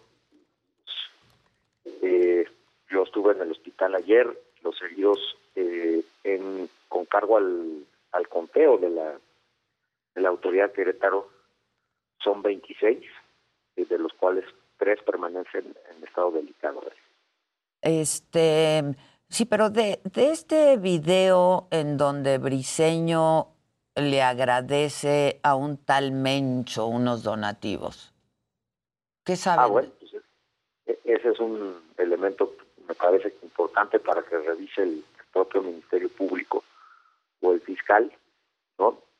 Eh, y nosotros lo que tenemos que hacer, pues es cerrar el espacio a la participación de esas barras en el fútbol y es lo que vamos a hacer el día de mañana en la Asamblea de, Due- de Dueños, compromisos de, de ya no patrocinar ninguna de ellas, compromisos de, registrar y los, los que quieran ser del grupo de animación, no de las barras, eh, y también en términos tecnológicos con códigos QR empezar a hacer eh, ese registro desde ya con este tipo de grupos. El manejo del alcohol también en los estadios con estos grupos es relevante y mañana presentaremos eso y lo vamos a, explicar a los medios y también las sanciones a los responsables de, de los hechos eh, de- derivados de esta pues eh, actuación de una empresa pues que estaba autorizada eso sí pero que no de lo que se desprende del expediente que no hizo su trabajo Este, bueno, y hay otro video en el que el entrenador sale diciendo este que pues ya que, que, que, que nos van a suspender la cancha, que ahorita los reventamos afuera. Eh, ¿Qué dices de eso, Miquel? ¿Y qué van a hacer, pues? ¿Qué va a pasar con el club? ¿Qué, qué van a hacer? Pues mira, respecto a ese video, pues no, no es, no es, eh, yo creo que puede ser y hay que, hay que investigarlo y hay que llamar al, al técnico de Querétaro para que explique, pero lo que era, yo creo que urgente en ese momento, pues era eh, desahogar el terreno de juego. Afortunadamente los directivos, cuerpos técnicos y los jugadores pues se fueron al vestidor eh, y ahí no pudo llegar la violencia. Eh, también, pues decirte, ¿qué, qué estamos haciendo? Vamos a, a castigar los hechos ¿Cómo? tanto del estadio ¿Cómo, como Miquel? ¿Cómo? ¿Van a desafiliar al, al club? ¿Qué va a pasar? está ya la investigación eh, arrancada. No me quiero anticipar, la comisión disciplinaria es un órgano autónomo de la federación, pero los las las sanciones van a ser del tamaño de la gravedad de los hechos. No, no tenga duda. eh, y esto de- dejémosle su tiempo de aquí al, a los siguientes días para anunciar las sanciones. Las sanciones van a ser extraordinarias y también las medidas para atacar directamente este problema de las barras. Eh, ya vimos eh, anuncios de veto, ya vimos anuncios de que se prohíbe la visita de las barras, pero mañana los, lo complementamos Ahora, con A ver, entiendo que el reglamento es claro y que el club violó reglamentos. ¿Qué, ¿Cuál sería la sanción para ello entonces? ¿Desafiliarlo, sí o no?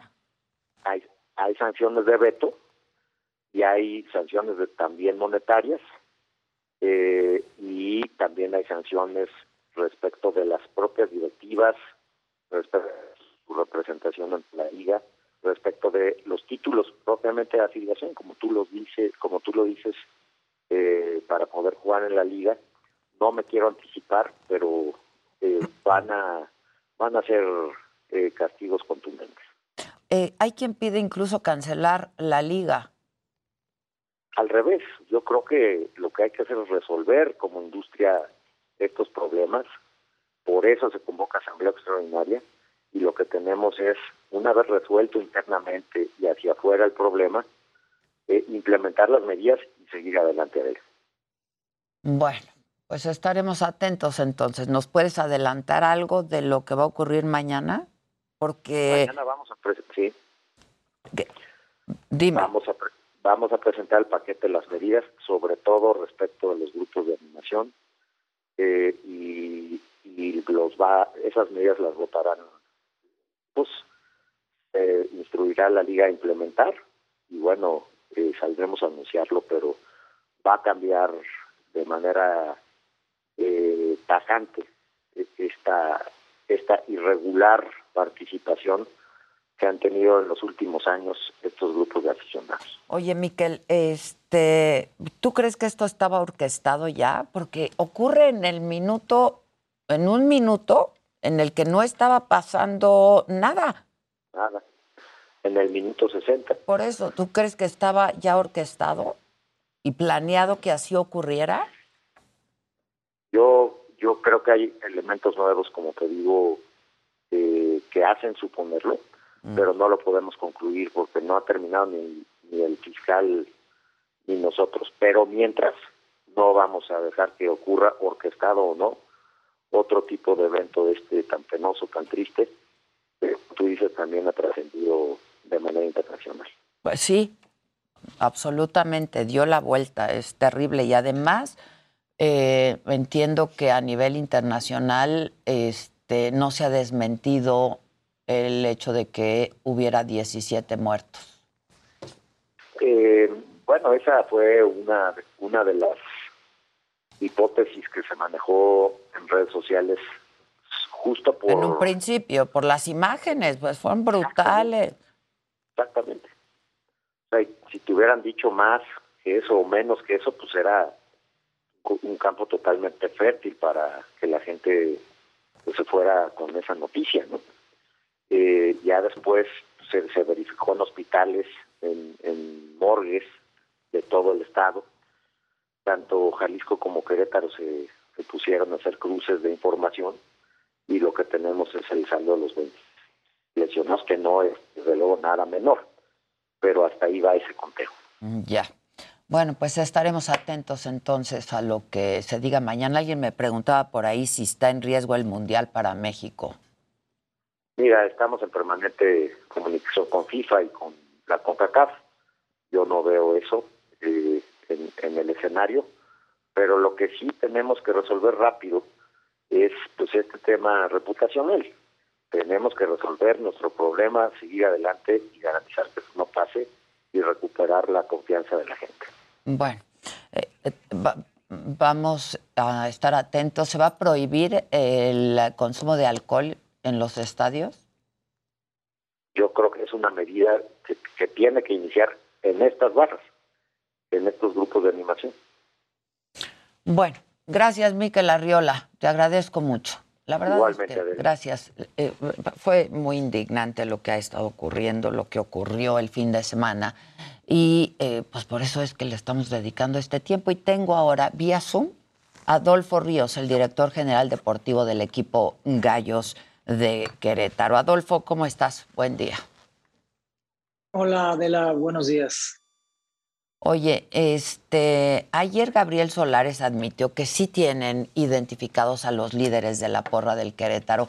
Ahora, seguramente estabas escuchando lo que dijo Miquel Arriola de que el nivel de violencia, hablando cuantitativamente, no, y cualitativamente también, eh, pues no fue normal de un enfrentamiento entre barras. ¿Qué, qué dices al respecto, Adolfo? Mira, Adela, estamos sorprendidos, estamos en shock con la situación que sucedió el fin de semana. Lamentamos, por supuesto, todo y, de- y reprobamos completamente esa situación. Es algo que fue rebasado en todos los sentidos. Hemos estado principalmente, eh, ya estuve en el hospital también, incluso estuvo acá Miquel, cuando estuvimos juntos en el hospital viendo a las personas que estén en franca recuperación. Algunos todavía están graves, pero con pronósticos muy alentadores para seguir adelante. Pero lo que pasó es algo inadmisible.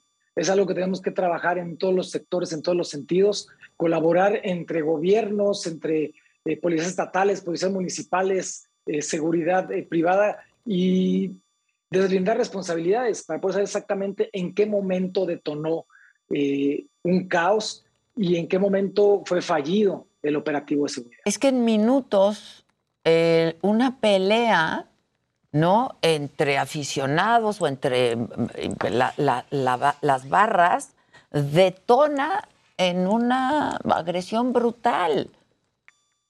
Y pues a todos nos resulta un poco inexplicable, ¿no? Estaba orquestado. ¿Qué dices tú al respecto? Sí, completamente. Es inexplicable. Eh, todos los protocolos, eh, de acuerdo a las reuniones previas para un partido de esta magnitud, eh, se llevan a cabo para poder coordinar tanto la seguridad privada, la seguridad municipal y la seguridad estatal, eh, un partido como este. Pero todo sucedió tan rápido que no hubo posibilidad de respuesta. Ya se hicieron las, eh, se levantaron las actas de denuncias correspondientes para ir contra los involucrados en toda esta situación, para que pague y se busque a los que tiene que buscarse, pero principalmente también las, las actas de demanda y de denuncia para, para los que no pudieron o no hicieron su trabajo como tenían que hacerlo, eh, principalmente con la situación de la empresa de seguridad eh, privada que se tenía en este sentido. Eh, se está buscando en todo momento tener, de una desgracia, tener una situación de toma de decisiones para que no se vuelva a repetir. Adela, yo estaba en el palco cuando estaba sucediendo eso, brinqué de mi palco a la tribuna y de la tribuna al foso porque estaban golpeando a personas sin defensas completamente, a familias puse en riesgo eh, mi familia, sí lo hice, eh, porque mi hijo corrió atrás de mí y también mi hijo bajó y se, expuso a eso, pero realmente lo fuimos a hacer porque no había una situación de certeza en la que alguien pudiera ayudar a la gente que estaban golpeando. Entonces, esas personas de las que en el foso nosotros pudimos eh, llevar a la, ambulancia, tuvimos ya la, bendición de verlos en un estado mucho más de recuperación y que tuvimos la posibilidad de saludarlos también ya eh, por supuesto con los golpes eh, y las consecuencias de, esa brutalidad, pero ya en una situación diferente, eh, ya no con su vida en riesgo. Ahora, en todo caso, y ahora esto que hablaba yo con Miquel, si se decide sancionar al Querétaro con una desafiliación, ¿qué harían ustedes? ¿Lo aceptarían? Mira, Adela, nosotros estamos sujetos a, a una autoridad la autoridad es la Federación Mexicana de Fútbol. Eh, lógicamente se tendrán que tomar las decisiones eh, que tienen que tomar. Eh, creo también a su vez que todo lo que fue una situación externa en toda la cuestión que no tiene nada que ver con los jugadores en la cancha. Esta situación a todos les está afectando, a todos nos está afectando. Hemos recibido amenazas en todos los sentidos, por todas partes cuando lo nuestro es lo deportivo. ¿Amenazas de qué índole? ¿De qué índole? ¿Amenazas de qué? Eh, en, redes sociales los jugadores han tenido amenazas a ellos, sus familias. Eh, también nosotros hemos tenido esas amenazas, pero lógicamente sabemos que son situaciones que en redes sociales se siguen dando, eh, porque el, el, aficionado no es lo que vimos.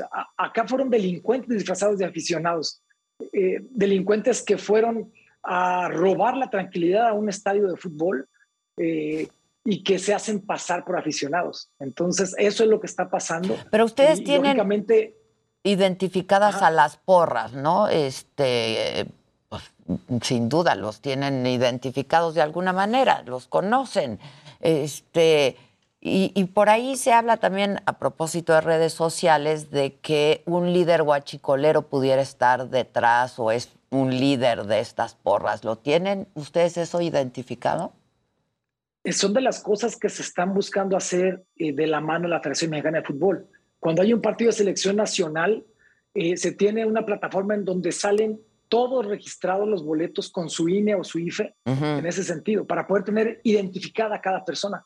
Esa plataforma, los equipos en división, no contamos con ella, pero sí sería una situación en la cual tendría que estar identificable cada uno de los aficionados para que cuando una persona está en el estadio sepa quién está sentado al lado de esa persona. Y lógicamente hay muchas cosas que están por resolver. muchas investigaciones que se están dando. Hay una coordinación entre el gobierno de Querétaro con el gobierno de Jalisco para buscar los culpables y que sean los culpables los que paguen y no que paguen justos por pecadores. Eh, fue terrible, la verdad, lo que vimos este fin de semana. Las imágenes son brutales. Ya decía yo que dieron la vuelta al mundo, literalmente, y que trasciende al deporte, ¿no? Y, a la pasión eh, del fútbol al fútbol. Mañana nos decía Miquel que es esta eh, asamblea de dueños ¿no? de los equipos. ¿Cuál va a ser su postura, la postura de ustedes, Adolfo? Mira, eh, Adela, la verdad nos hará libres. Esa es la situación. Vamos a defender lo que nosotros podemos defender, que es lo deportivo. Todo lo que desgraciadamente y esta tragedia ha traído eh, son situaciones de poder hacer un plan en todo momento de prevención para las siguientes o los siguientes partidos o la liga, primera división en todo el país, eh, porque literalmente voy a mencionar esto. Tenemos una denuncia de la semana pasada en donde acá en el club de gallos entraron a robar 500 playeras. Yo no sé si tenga que ver o no en esta situación, pero si de ahí hubo delincuentes disfrazados con playeras de, de gallos en ese sentido, tiene que llegar hasta las últimas consecuencias y que lógicamente, repito, esa situación no trascienda, que ahora empecemos a ver qué es lo que se tiene que hacer de manera conjunta con las autoridades, Confederación Mexicana de Fútbol, para que esto no pueda volver a ocurrir y que las familias, que todos vamos con familias a un estadio, podamos tener la tranquilidad de que no estamos en un riesgo. ¿Aceptarían la desafiliación? Nosotros vamos a aceptar la autoridad que tenemos, eh, que es la Federación Mexicana de Fútbol, y que ellos tendrán que tomar en un momento dado esa decisión. El Consejo de Dueños va a sesionar mañana y ellos van a definir cuál es el siguiente paso. Creo que la situación fue rebasada en lo deportivo y lo deportivo es lo que representa eh, el equipo de fútbol, que no tiene nada que ver con todo lo que pasó eh, fuera de la cancha. y, y, bueno, se sabe que en las barras hay pues delincuentes en activo, ¿no? Esa es una situación que tiene que investigarse, Adela, porque eh, ciertamente en base a esto tendrá que cambiar los protocolos y tener exactamente quiénes son las personas que están detrás de esas barras y que vuelva la tranquilidad al fútbol. Y si tienen que erradicarse las barras del fútbol, tendrá que hacerse como tiene que ser, de la forma en la que el, el aficionado se identifique para saber quién es el que está en el estadio y no que vayan y se oculten con situaciones. Hay un tema eh, claro acá que incluso las imágenes están, eh, Adela, es que no toda la barra fue la que bajó. Sí, la barra se mantenía, la gran mayoría, el porcentaje de barra se mantuvo en su lugar. Entonces, por eso son las situaciones de, de saber que hubo mucha gente que se infiltró como si fueran aficionados cuando son pseudo aficionados los que hicieron toda esta tragedia. Oye, y sobre este video, ya hablando de videos en el que sale el entrenador del Querétaro diciendo esto de nos van a suspender la cancha, ahorita los reventamos allá afuera.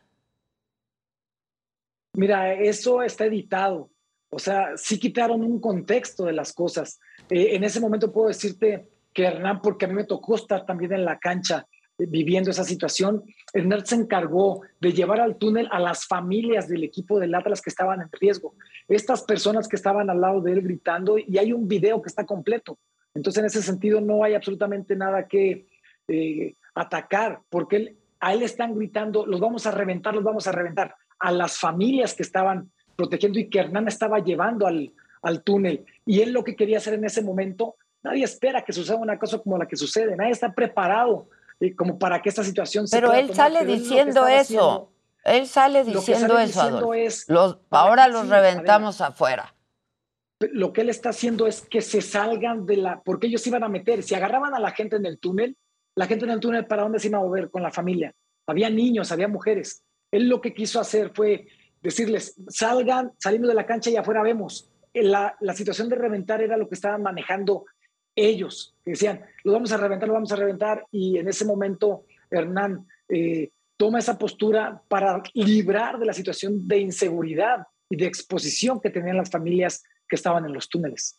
Pero si lo dijo entonces. No está editado, sí lo dijo.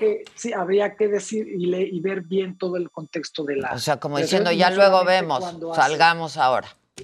En ese momento la intención era proteger a las personas. No sabíamos lo que estaba pasando afuera de la... O sea, no sabíamos, nosotros estábamos dentro de la cancha del terreno de juego, en- entre las fosas, quitando gente de, de- de gente que estaba expuesta completamente, subiendo a la gente a las ambulancias. Entonces, en esa situación, eh, no es un tema que supiéramos cómo estaba afuera, porque los protocolos de seguridad aparentemente tendría que ser que la, la seguridad de, estatal tendría que estar afuera del estadio. Entonces, no sabíamos cómo estaba afuera la situación. Pues terrible. La intención es resolver en ese momento. Terrible, terrible. Adentro, terrible. Este, bueno, vamos a estar atentos a ver qué pasa mañana en la asamblea y en contacto. Gracias, Adolfo. Eh, saludos cordiales. Buen día, gracias. Gracias. Vamos a hacer una pausa y ya volvemos, no se vayan.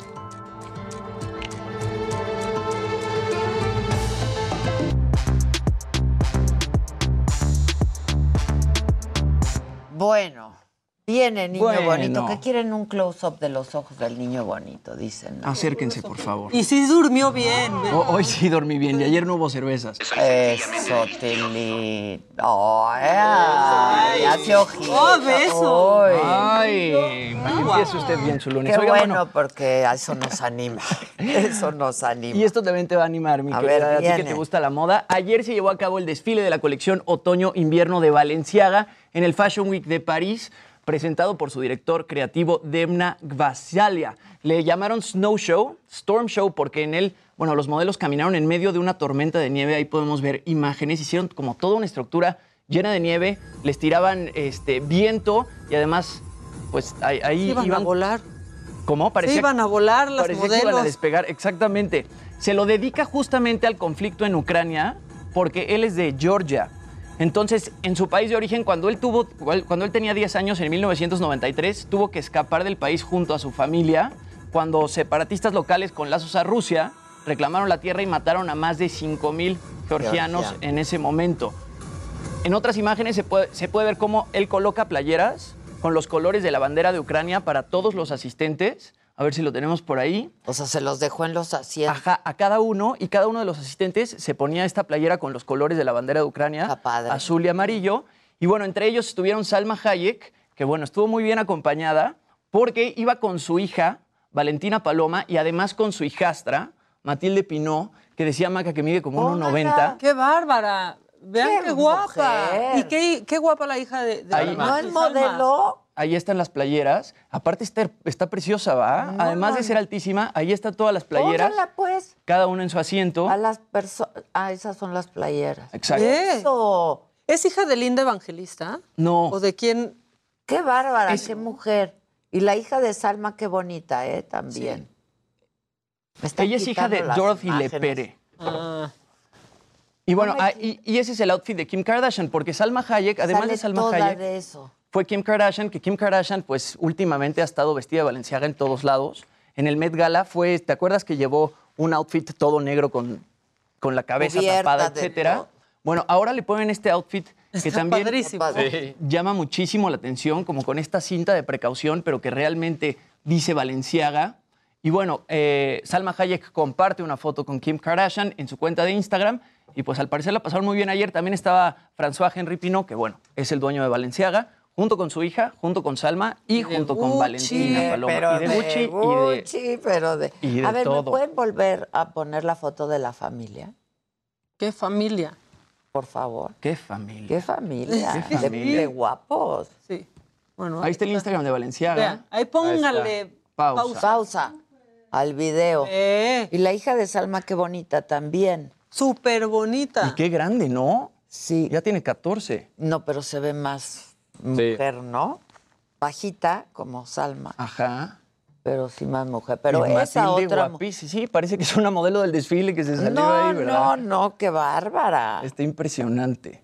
Wow. Y bueno, Henry ahí al lado de. Miren, si de se van a casar, que sea así. Exacto. O sea, ya, yo sí quiero. Salma, muy bien. Salma, muy bien. Salma en todo lo que En hace. todo muy bien. Tiene muy buen ojo. Ojalá ya le haya contestado a Fran Drescher la carta que Ah, ¿te acuerdas? ojalá. Sí. Ojalá. Sí, Oigan, sí, bueno, sí. y en otras cosas, este fin de semana se llevaron a cabo los Spirit Awards en Santa Mónica, California. Estos premios celebran las producciones independientes de cine en los Estados Unidos.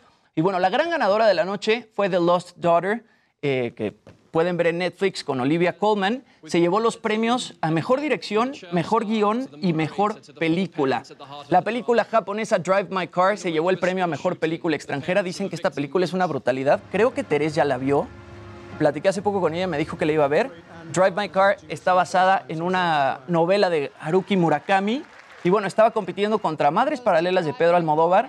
Y aquí, si entró Noche de Fuego de Tatiana Hueso, también estaba compitiendo contra Noche de Fuego, pero termina ganando Drive My Car, que todavía no está disponible en ningún lugar, pero en cuanto lo esté, les voy a decir para que la vean este, para la premiación de los Oscars, porque también está nominada Mejor Película. Mejor actriz fue para Taylor Page por su trabajo en Sola, que pueden ver en Prime Video. ¿Allá está? Ya. ¿Sola? Sí, Ah, ya se no puede ver en. Prime Video, se tiene que rentar. Y mejor actor fue para Simon Rex de Red Rocket, que también la pueden ver en Prime Video. Estas películas no hicieron tanto ruido porque son películas independientes. La que vi fue Licorice Pizza. ¿Te gustó? Sí.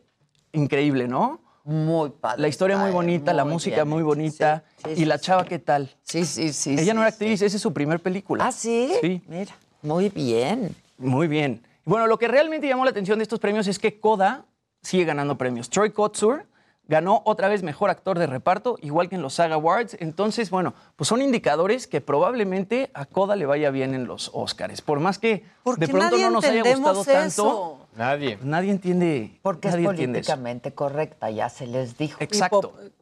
¿No? Muchas veces los Oscars buscan eso. Pues sí, no, no muchas veces, siempre. No, sí, Especialmente ahora. No, y es una película que tiene todos los elementos para Todos entrar en los todo eso que le encanta a la Y Los academia. actores bien. Los actores Y bien. Los actores bien. Y es lo que decía Derbez, o sea, no hay mejor ejemplo de una película Incluyente, inclusiva, ¿no? claro. Actores sordos y además un mexicano y pues Sí, sí, sí. lo hicieron bien por esa Sí, parte. sí, sí. Y- Este, Supieron hacer su casting. su casting. No, muy Supieron bien. hacer La verdad, muy bien.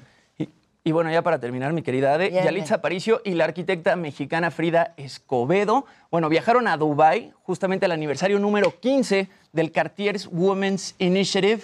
Ahí las podemos ver a las dos en este posteo de Instagram.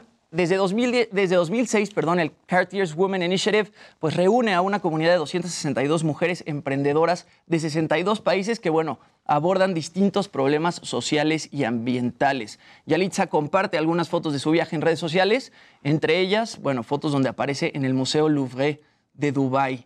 Entonces, bueno, pues bien por Yalitza que también está, está con todo. Muy bien. Así. Desde Dubái. Desde. Dubái. Bueno, tenemos una invitada, Isabel Revuelta. ¿Cómo estás, mi querida Isabel? A propósito del Día Internacional de la Mujer, que es mañana, tenemos a esta mujer, eh, Hola, hola. internacionalista, maestra, investigadora de historia. ¿Cómo estás, mi querida? Muchas gracias. Hola, Esa ¿cómo están? me encantó, Hijas de la Historia. Ay, sí, que sí, ¿Es la sí. más reciente? Sí. Hijas de la Historia. Así es, así es. A mí también me encantó. Muy divirtió Ay, muy qué, gusto ¿Cómo estar aquí. Pues muy bien. Qué bueno, me da Muy gusto. bien, muy contenta. Pero traes otros libros, cuenta. Yo siempre cargo libros porque a mí me parece que ese es el antídoto y más ahorita que No, hay no, como no, qué cosa, ¿verdad? como tanta confusión. Todo el programa se ha ido en eso. Sí, bárbaro. violencia. Yo creo que yo creo que es muy pertinente que leamos, nos busquemos, nos encontremos y nos identifiquemos con algo, porque ese es como el grave problema. Este ya se los había traído, que es la- las hijas de la historia, Que me son encanta. Gracias estas 10 mujeres que construyen a México en la historia y que pareciera necio, ¿no? Decir siempre hemos estado presentes y sin embargo no visibilizadas. Rosa Montero ya lo había hecho años atrás. También quiero eh, recomendarles este de historias de mujeres es, digamos, a nivel mundial, no nada más en México. Pero, ¿ustedes sabían, tú sabías, Adela, que en México hay un museo de la mujer? A ver. Bueno, pues En el centro, en ¿no? el centro Sí, ido, histórico. sí. Y es una cosa que no sabemos mucho. Y ahora que estamos justamente conmemorando este Día Internacional, pues resulta oportuno visitar este museo, porque ahí están todas esas otras mujeres que antes que nosotras caminaron por esta lucha social, esta lucha política. ¿Vas a caminar mañana? Mañana voy a ir con mi hija a partir de las 4, tengo toda la intención. Yo también tengo. la Da, da miedo, debo de decirlo, pero hay que hacerlo. ¿Por qué tenemos todos platicábamos este rato. sentimiento, caray? Pues es que nos vino a sentar terrible lo del sábado, creo Sí. yo. Yo, yo sí, Sí, estoy un poco sea, ¿Qué pasó? El viernes lo planeábamos y El hoy en la viernes mañana dijimos, mandé a hacer camisetas moradas, ¿no? Este, para toda la banda. Y de pronto llegué con, vamos a ir a la marcha. Sí, yo creo que sí se quedó sembrado ese sentimiento, ¿no? Desafortunadamente. Pero es que hay que hacerlo, porque además hay que recordar, mucha gente lo, lo, lo celebra este 8 de marzo. No hay mala intención que te regalen una flor o que te digan feliz día, como feliz día de las madres o el día de la amistad. Lo que hay es desconocimiento Absoluto. de qué es esto que conmemora el, El 8 de el 8 de marzo. Y hay como una... Te llegan y te felicitan. Sí, ajá, porque eres guerrera y empoderada. Guerrera, ¿no? es esa palabra, por ¿no? amor. Yo creo que se ha, se ha, se ha ido eh, desvirtuando, Desvirtuando, un poco sí. Porque desconocemos... Pero, este pero no importa, ¿eh? Yo creo que mientras se reconozca, aunque te feliciten, no importa. Estoy de acuerdo. ¿Sabes? Además, pues sí hemos recorrido un trecho. La verdad, ha sido una conquista importante. Muy importante y, y- y- y de muchas décadas atrás, porque hice un pequeño recuento, digo, vamos a estar escuchándolo todo, todos estos días, pero son movilizaciones sociales de mujeres trabajadoras que a mitades del siglo XIX y sobre todo a finales del XIX levantan la voz porque no pueden seguir con esa desigualdad ante los hombres y todo empieza laboralmente. Ganaban 70% menos, que un hombre, realizando jornadas incluso más largas, teniendo a sus hijos trabajando ahí, que hoy por hoy sería esclavitud infantil. Entonces empiezan a buscar, sobre todo las norteamericanas, en marzo. ¿Por qué marzo, no?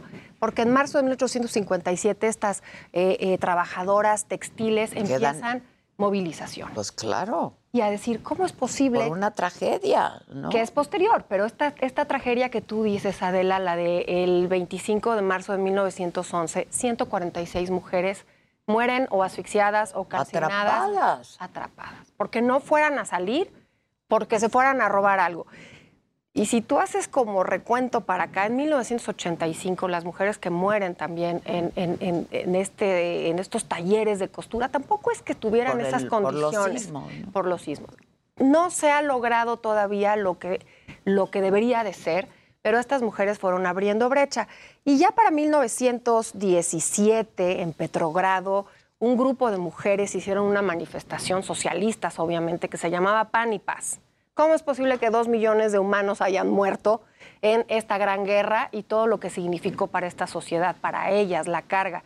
Porque eso sí, para las guerras, las mujeres. Para los derechos, regrésate a tu casa cuando se acaba la guerra. Eso fue la constante en la historia. Entonces, el siglo XX sí es el siglo de los logros de las mujeres, porque esta, esta revolución, estas tragedias, han hecho que a partir de eh, 1975 la ONU decretara el 8 de marzo como el Día Internacional de la Mujer, pero para poner énfasis en todo aquello que todavía hace falta. ¿no? Esta es como la historia del camino, porque lo que se busca es un cambio social profundo.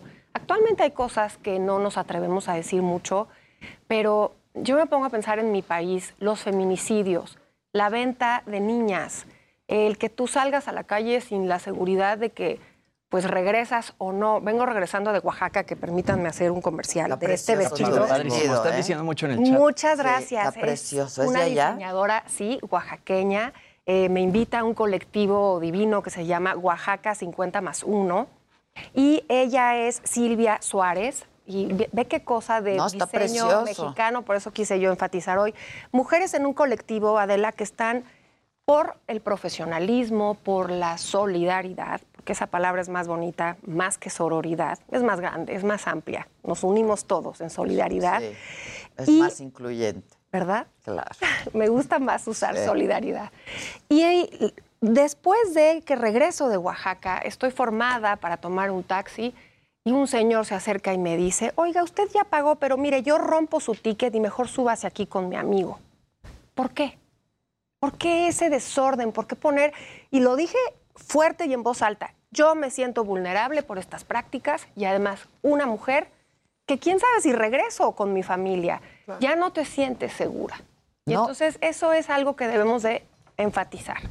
Sin duda, sin duda. Hace un rato hablábamos de una aplicación justo, este, que está muy enfocada a las mujeres también, ¿no? Y sobre todo por el día de la de, de- de mañana del 8M y las marchas y etcétera. Y esta inseguridad que sentimos, y es terrible sentir esto, ¿no? Absolutamente. ¿Cómo vamos a desarrollarnos? ¿Cómo vamos a tener vidas plenas? ¿Cómo vamos a aspirar a esa sociedad integral? Porque yo sí le digo, lo digo como historiadora. Me encantaría una historia donde no tengamos que diferenciar que hemos estado ahí las mujeres. Algún día vamos a llegar a eso. Exacto, exacto. Y no solamente es una percepción y un sentimiento, o sea, a ver, cada día mueren más de 11 mujeres, ¿no? Increíble. O sea, esto es increíble. Hace un año hablábamos de 10, hace- ¿no? Y ahora 11 y casi 12. Este, es terrible lo Es- que está pasando. Y luego, pues, descalificar estas manifestaciones desde Palacio Nacional, pues tampoco ayuda. Por supuesto que no. Tampoco ayuda, ¿no? No. Este, pues si en los partidos de fútbol pasan cosas y se mete gente, pues también en las marchas. Así es, por supuesto. Pero no hay pues yo creo que la, la, la, la arenga es legítima completamente en estas marchas, ¿no? Absolutamente, porque además Y no se podemos deben y voltear. responden a algo muy concreto, Claro, ¿no? claro. Que es pues la desigualdad que sigue existiendo todavía. Todavía. Han habido otras mujeres que han abierto el camino. Eh, Sor Juana no podía estudiar con ese Sí, intelecto, claro. ese edificio literario que, que construye, que hoy sería impresionante, Claro. imagínenselo en esa época, pero no pudo eh, acceder a una universidad. Ahora lo logramos y decimos, bueno, ya podemos escoger una universidad. Pero a principios del siglo XX las mujeres podían ser diputadas. En 1923 nuestra primer diputada, Elvia Carrillo Puerto, fue electa pero no podía votar. Qué incongruencia. Hemos ido caminando. Tuvo que pasar una guerra mundial para que la ONU volteara y le dijera al gobierno mexicano, sí, muy democrático tu estado, pero la mitad de tu población no vota. ¿Qué onda con tu sufragio? Ya Hermila Galindo lo había pedido a su jefe eh, Carranza, ella era su secretaria particular, y le dijo, estaría muy bien que en la Constitución apareciéramos ya las Pues claro. mujeres, ¿no? Ya en otras partes del mundo lo hacen. Claro que no, digamos que ahí el Que jefe Carranza lucha no lo... Que costó muchas vidas ¿eh? de Obvio, mujeres. O obvio, sea, obvio. eso nos puede... Eh, Pensaba también lo que decías de, de Sor Juana, pensaba en la historia de Ada Lovelace, que pues básicamente lo que dicen que en el 800, pues ella sienta las bases para la primera computadora. O sea, ¿qué hubiera hecho en, en este momento? ¿no? O sea, Ah, al no. final... Es que a las mujeres Pues les quitaban. claro. Ellas no podían registrar una. Hay- claro, hay un libro buenísimo ahorita que es la vida de Heidi Lamar, eh, que se llama The Only Woman in the Room. Una estrella rutilante de Hollywood contemporánea, Dolores del Río, hizo eh, Dalila, en Sansón y Dalila, pero a ella lo que le gustaba era la ciencia y con- junto con otro hombre descifraron e inventaron las bases de lo que hoy usamos como Wi-Fi. Pero Claro. le roba la El patente. crédito, claro. Que no podían Porque registrar. no se podía claro, registrar. claro. Pasó lo mismo con Mary Anderson, que inventó el limpia parabrisas. Ah, claro. Y ella Es no podía registrarlo y entonces Ford cierto. se lo baja. Es O sea, cierto. lo registra un hombre. Claro, y en la literatura es como muy visible, ¿no? Los seudónimos o de manera anónima. Y Claro. yo pongo sobre la mesa el fenómeno de J.K. Rowling. ¿Por qué no Joanna Rowling? No, no, no, no vaya a ser que No hubiera, gente que claro, pensar no que hubiera es hombre. vendido Claro. igual. Entonces es actual, es vigente. Son temas que todavía no encontramos esa igualdad, esa, esa equidad. Y a mí me parece muy pertinente que hombres, mujeres, pero también chavos y chavitas lean la historia de otras que estuvieron antes para que se empiecen a sensibilizar y no se queden nada y más en entiendan conmemorar. la lucha. Claro. No, para que no la descalifiquen. Oiga, por ejemplo, en Hay algunas que escuelas entenderla. no van a ir las niñas, el 9.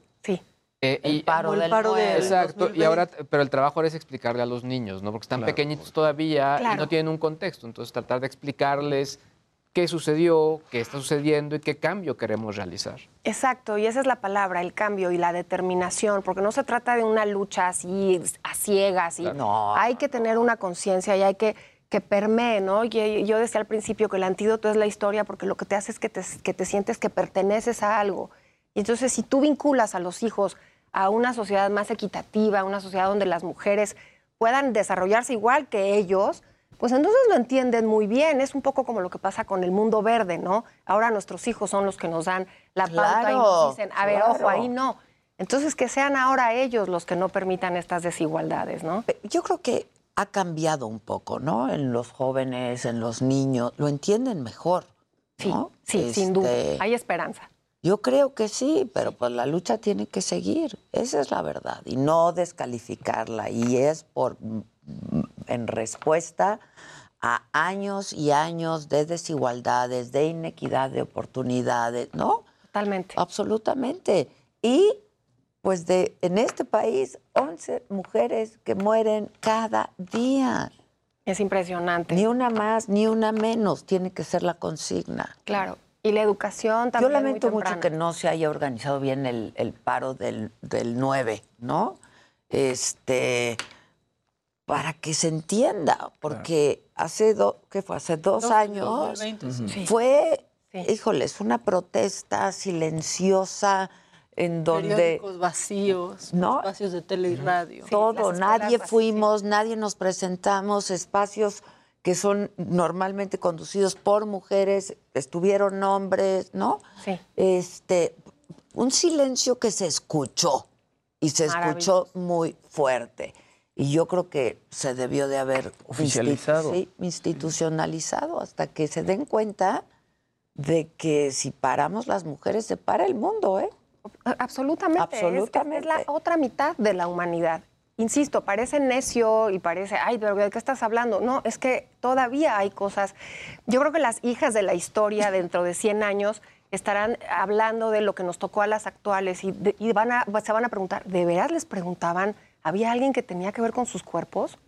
Con la decisión de sus cuerpos. ¿Es en serio que en 2022 existía ese debate en el mundo? ¿O había hombres que las vendían siendo niñas? Sí. ¿O eran mutiladas eh, en los países como África? Eran mutiladas por estos atavismos y estas barbaries. Mujeres que no ganamos lo mismo que los hombres, ¿no? Que Haciendo trabajan el doble. mismo, o Claro. trabajando el doble o el triple, porque damos función como a tres pistas al mismo tiempo Así las es. mujeres, ¿no? Así es. Este, yo, yo, yo sí tengo esperanza en que esto va a ocurrir, ¿no? Que Yo las también. nuevas generaciones digan, ¿cómo? Que cada vez O sea, entiendan menos, ¿cómo? ¿no? Más bien, ¿Cómo? como de, pero ¿por qué pasaba Claro. qué? ¿No? Exactamente. Que lo ven cada vez más lejano. Exacto, exacto. Y para eso también es, es, es muy útil leer lo que otras tuvieron que pasar, ¿no? Y lo que otras perdieron en el camino, esas luchas que tuvieron.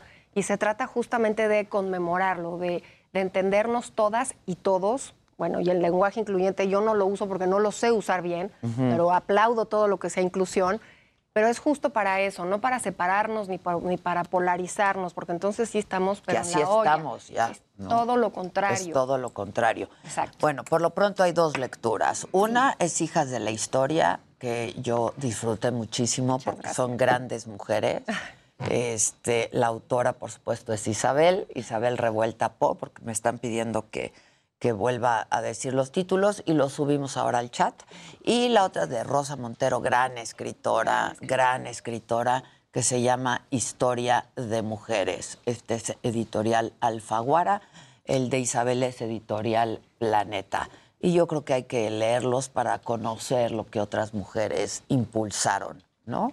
Sin duda. Este, la verdad. Y lo que tuvieron que hacer y por lo que tuvieron que pasar. Claro. ¿No? Al grado de disfrazarse de hombres para poder estudiar, para poder.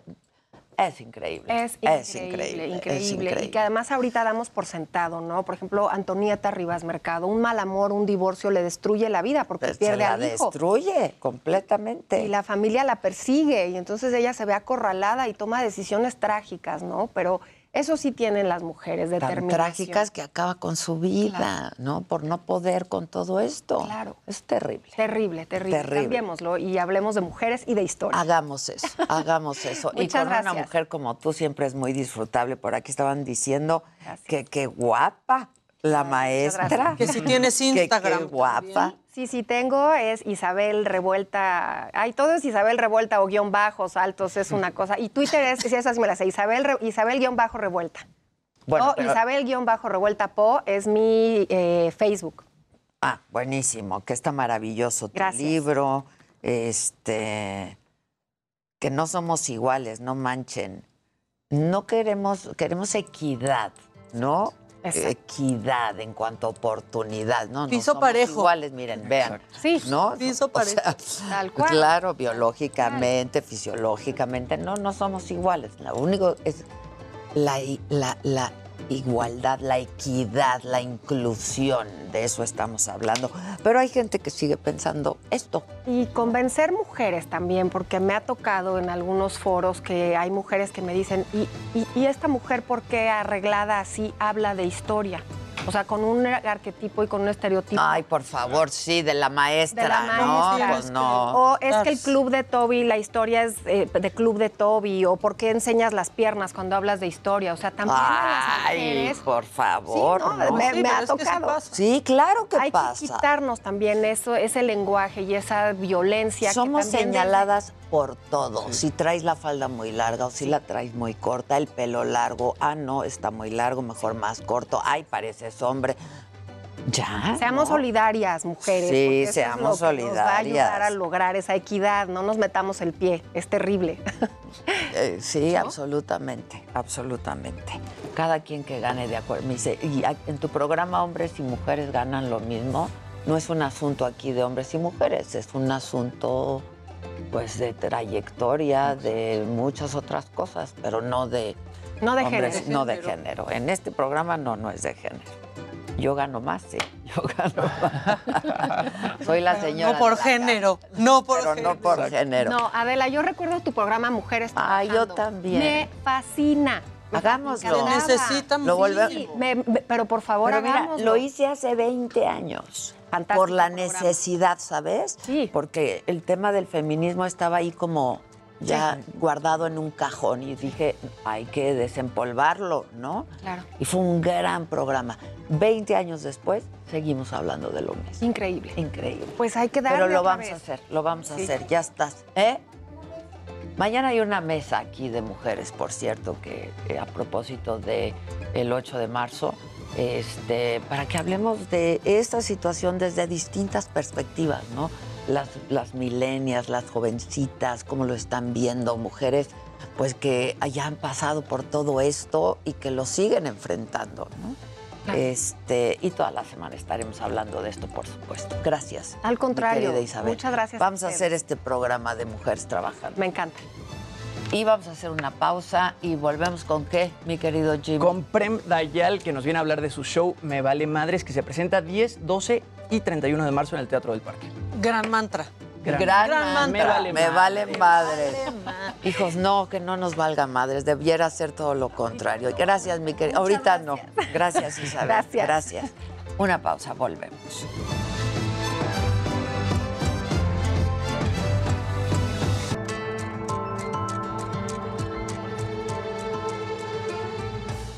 Bueno, estamos de regreso y está aquí con nosotros nada más y nada menos que Prem Dayal, fundador del Osho Meditation Center de México, este, de la escuela Prem Dayal también, de meditación.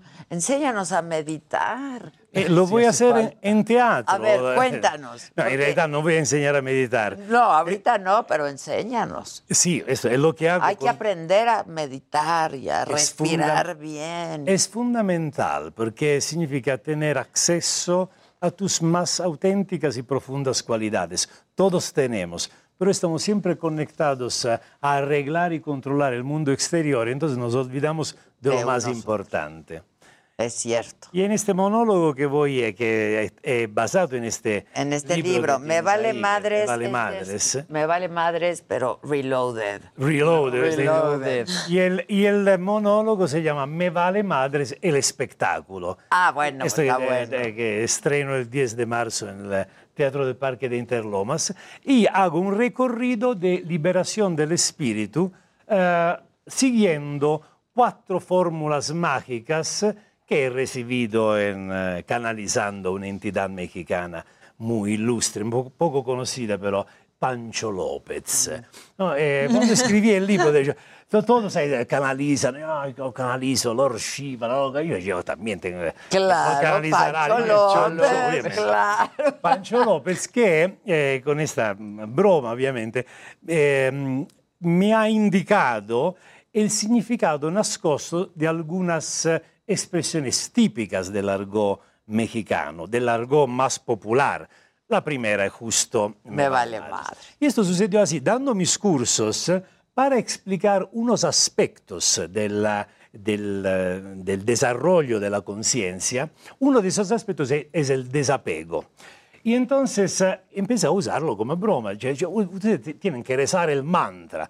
Me vale madres, me vale madre. Obviamente, como decíamos antes, no es un me vale madres al exterior, que tú eh, me vales madres tú, esto es Ni lo que está destructivo. pasando. Este- esto es lo che hace il mondo feo. E un me vale madres interior. Hacia esta, eh, este control que hace nuestra mente, eh, que quiere controlar nuestra auténtica naturaleza, nuestra un- unicidad, para hacernos eh, volver algo como los demás, como nos han enseñado. Por lo tanto, todas las veces que tu mente te jala de un lado, te empuja al otro y te impone de comportarte de una forma que no te sale simplemente natural, tú rezas el mantra. me vale madre. amigo. Exactamente.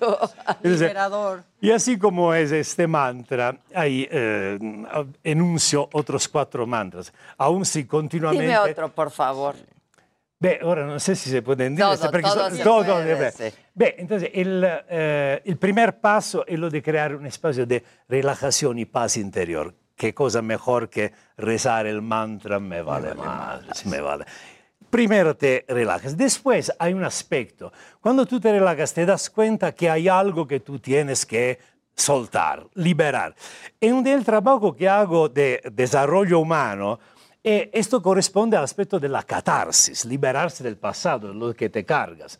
Y ahí también los mexicanos nos enseñan una cosa maravillosa. ¿Qué es? El mantra mexicano chingada. de la purificación. Es a la chingada. Híjole, sí, es sí. Esto me le gusta. Empodera. Esto es lo- exacto. Dices bien, tú sabes, yo he eh, creado un curso del miedo. Eh, el miedo es, una- es un eh, tema muy recurrente, ¿no? Todos lidiamos con el miedo. Entonces, he hecho un, es un curso grabado. Y la última sesión que doy, una sesión eh, grabada que la gente puede seguir, se llama La Santa Ira, que sirve para transformar el miedo en coraje. Porque el, el coraje te da acceso a tu poder personal. Coraje te fuerza. Exactamente, y disuelve un poco el, eh, el miedo. Por lo tanto, a la chingada. Pero tienes que aprender cómo rezarlo. ¿eh? ¿Cómo se hace? E beh, tienes que inhalar con máximo vigor y soltar el mantra como si lanzaras una bomba. ¡A la chingada! Ay, No salió. Eh, Te sientes mejor. Claro. Y los santos mexicanos verdaderamente están colonizando el mundo. Los tibetanos están temblando. De los "Ah, santos Los pinches mexicanos se van a quitar el negocio. Tú viniste y te quedaste, ¿no? Yo vine, mira, yo vivía en la India. Yo soy un viejo artista de teatro. Tú eres italiano de Soy, ecco, empezamos dalla prevenzione. Exacto. Soy un italiano, o un pinche italiano, decir.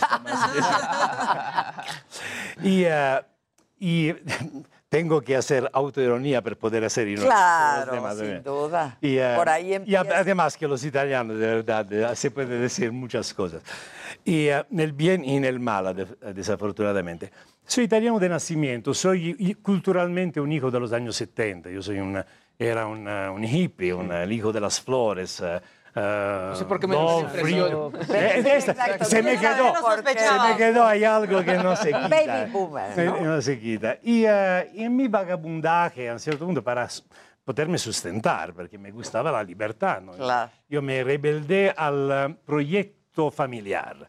De hecho, he escrito un libro, el último libro que he escrito se llama La autobiografía de un pinche güey, Ok. eh, que cuenta la primera parte de, de mi vida. De tu vida. Y eh, se llama La fuga de la normalidad. ¿no? Me quiere- Querían hacerme anormal, yo no quise. Y en mis vagabundaje eh, encontré un mimo peruano que se llamaba Hugo Suárez, un grandísimo maestro. Y eh, lo vi, yo me estaba, de- de- ¿qué hago? ¿Qué hago en mi vida? No sabía. Y este pinche güey que in, va- la calle. va por la vida. Hacía su espectáculo bellísimo, pasaba col, col sombrero y todos le ponían el dinero adentro, todas las mujeres alrededor. Yo, no manches, este pinche güey, a, a ver ya se ganó la lotería. Y entonces dije, y al final, ahora mm, para hacer eh, corto el cuento, lo encontré una segunda vez en otra parte dell'Italia y estaba dando un curso de mimo, participé al curso de mimo, descubrí de tener un talento y entonces eh, empecé a trabajar en la calle yo también y era eh, fabuloso, la libertad. La libertad. La libertad, la libertad. Y de ahí me notaron, me agarró un, un director, otro director, eh, me volví asistente de un premio Nobel, Dario Fo, primer asistente, lo su mano derecha por dos años. ¿Cómo? Sí, sí, sí, esto es historia. Y, eh, y entonces empecé a escribir por el teatro, soy dramaturgo, director, Claro. coreógrafo, porque enseñaba.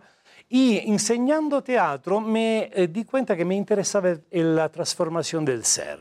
Y entonces empecé a, a interesarme más. Miré, antes había ya pasado a través de la eh, psiquiatría de los años 70, ¿no? Roland Lang, eh, David Cooper, pero era más el aspecto místico del ser humano que me interesaba. Por lo tanto, me fui a la India, me quedé 10 años en la India, después me invitaron a México para estar un mes y son 20 años que, llevas ahí. Todavía tengo que irme. Este cabrón, ese es otro más. Este, este Este cabrón. Ah, cabrón. Te quedaste. Es que es fascinante este país. ¿no? Mira, la verdad, yo eh, imaginaba que me iba a gustar porque es un país latino. Además, el México es un, un país eh, que está simpático a todos. Cioè, si tú vas en el mundo, yo soy eh, gringo, Ajá, ay, no. siempre alguien que... Pero- y también los italianos, si eres mexicano o italiano, eh, ah, mexicano, Sí, claro. simpático, eh, el- es como el mandolino en Italia, eh, Sí, los mariachis. sí. Y eh, por lo tanto me, sabía, me encontré inmediatamente bien. Además, eh, México tiene algo de la India que Es yo que te iba a decir, he amado claro. mucho. Y por lo tanto me encontré muy bien. Y, eh, y- y los mexicanos me han adoptado, me han abierto el corazón y también me han dado unas posibilidades eh, de expresarme. Y por lo tanto, yo que me quedo seis meses, un mes más, eh, ok, un año, ahora ya. estoy Ya, ya, ya. Eres ningún- mexicano. Ya soy mexicano, de hecho, Oye, escribo. y 10 años en la India meditando, ahí aprendiste. Sí, eh, meditando en un centro de desarrollo de la conciencia internacional meravilloso y eh, eh, aprendiendo la meditación Perdón, de la India. en Pune, en Ma- nel Maharashtra. Es- era la, famo- la famosa, no, perché la famosa era la dell'Oregon, era la, comune, la comuna de Osho. Exacto, la comuna de Osho. La comuna de Osho. Y ahí aprendí a meditar, empecé a enseñar y so- más que todo a dar talleres y sesiones de liberación emocional. Y es por esto que me llamaron a México, para dar talleres de liberación emocional. Se llamaba La respiración de la libertad. Ahora le voy a cambiar el nombre porque no se entiende muy bien. Pero eh, el trabajo sobre la niñez el, el trabajo que corresponde al mantra a la chingada, ¿no? Es lo que tienes que, Exacto, lo que, tienes que, que sacar. Y, em, pero, de la otra parte, eh, doy eh, cada, todos los años, tres veces eh, cada año, doy el retiro de Vipassana, que corresponde a un otro mantra mexicano. ¿Qué es? Que lo revelamos. Ahí se- para ustedes voy a revelar. Ya, revela, revela. El cuarto mantra, el- perché il tercero non se lo revela, Ok, es secreto. pero el es secreto. El cuarto, el cuarto es el mantra de la desidentificación. Lo mencioné porque en el retiro di Vipassana è un retiro in aislamiento totalmente in silenzio, en de obse- observación interior. Lo que tú haces cuando observas, te das cuenta que no eres todas las cosas que observas. Obviamente, si tú puedes observar algo, significa que eres separado de este algo. Si Claro. tú puedes observar tu mente, significa que tu mente es un fenómeno externo a ti. La otredad. Y entonces, y aquí los mexicanos verdaderamente llegaron a la cumbre de la poesía. ¿Qué es? Aquí se pasaron, porque ¿Cuál? el mantra mexicano de la desidentificación es, no es mi pedo. ¡Ah! Claro! Mira que en- Ese no es mi no pedo. es mi pedo. Claro. En ninguna parte del mundo la humanidad se había eh, aventurado tanto en un uso tan Claro. della metafora, no? Cioè pu- poesia, pura poesia. Pe- pero, pero, si tú analizas bien, es totalmente pertinente. E- è así que me è venuta l'idea del, del libro del monólogo. Eh, porque justo por el mecanismo que le, le indiqué, cuando tú estás buscando a ti mismo, ¿no? Esta es la... Claro. Entonces, tú en la observación, si tú puedes ver tu mente, significa que es separada de ti. Por lo tanto, no, es, no es tu tu pedo. pedo. Eh, ahí te va. Y rezando. ¿no? Mi no mente tu- es mi mente, eso. claro. Y re- rezando, no es mi pedo, no, No es, es mi mi pedo, pedo. no es mi pedo, no es mi pedo. Al final vas a realizar la ley universal. Y la ley universal es, no hay pedo. Muy bien. Me vale madre, no hay pedo. No hay muy Pedos bonito. mexicanos tiene que... Oye, ¿y este espectáculo es un solo día? No, eh, voy a estrenar el eh, jueves 10 de marzo. Que es En- este jueves. Sí, este jueves. Eh, De hecho, es verdad, este jueves. Este jueves. En el Teatro del Parque en Interlomas, que es un bellísimo teatro, además. Voy a replicarlo el eh, 12 de marzo. Y la última réplica lo voy a hacer hasta el 31 de marzo para los rezagados. Ok. Muy bien, están muy de moda los Los rezagados. los que no alcanzaron. Los que alcanzaron. Pero pueden- siempre es en este mismo teatro. En el Tres mismo- fechas en este mismo en el teatro. mismo teatro, en el Teatro del Y Parque. es un monólogo en el que evidentemente nos vamos a divertir. Ve, no, ¿no? se- Es nos divertimos en una entrevista. Claro. No, il monologo, la- il proposito del monologo è, primera cosa, come dato un monologo teatral, divertir el público, el público carcajea de verdad, se cansa de reír. Yo me divierto mucho, me Mucho, río yo también de mí mismo, a veces del público. Y, eh, pero es un, un entretenimiento de calidad, o sea, mi propósito es también lo de inspirar el público a la búsqueda, inspirarlo a ver da un ángulo diferente las cosas de la vida que damos por sentadas. También provocar, me gusta provocar y mover el tapete. Bueno, porque cuando provocas, generas una reacción, ¿no? Exacto, uno se despierta, ¿no? Claro. Ya, ya, ya sabe, ah, eh, te puedes dormir ahí, en vez- eh, llega un pinche güey que te dice nada, no, eh, Sí, mancha, claro. ¿de qué, está, ahí? ¿De qué, ¿De qué vas, no? Eh, exacto, ¿a dónde vamos? Sin duda. Y esta es la fórmula Es que la eterna búsqueda. En la eterna búsqueda. En la eterna Este- búsqueda. Esto es lo que hace, da un sentido a la vida, porque si no, eh, ¿cuál es la diferencia Claro. entre un, un ser humano y un animal? Es la búsqueda. La La, la- la- la diferencia. Y en la búsqueda encuentras las características que son típicas del ser humano, el amor. La creatividad, el sentido del humor. No es que un día vas a encontrar el burro que dice a la vaca, mira, ci vamos a vernos una bella puesta del sol y te cuento un par de chistes. Los animales no tienen este Claro, privilegio, claro. nosotros sí. Es lo que nos hace distintos. Es lo que nos hace distintos. La conciencia. Y siempre digo, en nuestro desarrollo educativo, en el monólogo hablo mucho de nuestro desarrollo educativo, porque obviamente algo va equivocado ahí. Nosotros llegamos bien sobre este planeta, ¿no? Después, Nos ¿por qué? ¿Qué pasa? ¿No? Hay, hay- hay algo que va equivocado. El modelo educativo. El sin nivel- duda. Es sin duda el nivel educativo. Y entonces reflexionar, por ejemplo, nosotros en el aspecto educativo tendríamos que poner el acento sobre las cualidades que nos hacen humanos. Va bien la matemática, pero todos los animales conocen un poco de matemática. No es conocer la matemática nos hace animales muy evolucionados, pero todavía animales. Es cuando tú cantas una canción bajo la regadera que te vuelves un ser humano. Cuando tú eres capaz de conmoverte por dos palabras puestas en una poesía que te vuelves un ser humano. Para la capacidad de reírte de un chiste, eres un ser humano. Para la capacidad de amar, de bailar. Y por eso digo, es admisible que haya un ser humano que no sepa la matemática, pero no se puede concebir un ser humano que no sea capaz de cantar una canción, rezar una poesía, contar un chiste, bailar, porque estas son las cualidades que te hacen humano. ¿Tú piensas que un ser humano que sea capaz de hacer estas cosas podría ir a la guerra? No. Obviamente no. Pero ¿quién te ha educado? La gente, en nuestro desarrollo educativo no es, no se preocupa que nosotros somos felices. Nos preocupa que nosotros somos útiles para ser usados. Y esto crea un gran problema en la, en el, en la vida que tenemos, en la humanidad. Tenemos muy equivocado el concepto. ¿Cómo? ¿no? Tenemos muy equivocado el concepto. E un por esto te digo, Muy mirar da un otro, da un claro. otro ángulo una cosa que dice, normal. No, no es, no, que cuidado, no es normal. Si fuera normal, no hubiéramos creado un mundo donde todos están mal. Este es pura idios- idiosía, idiotez.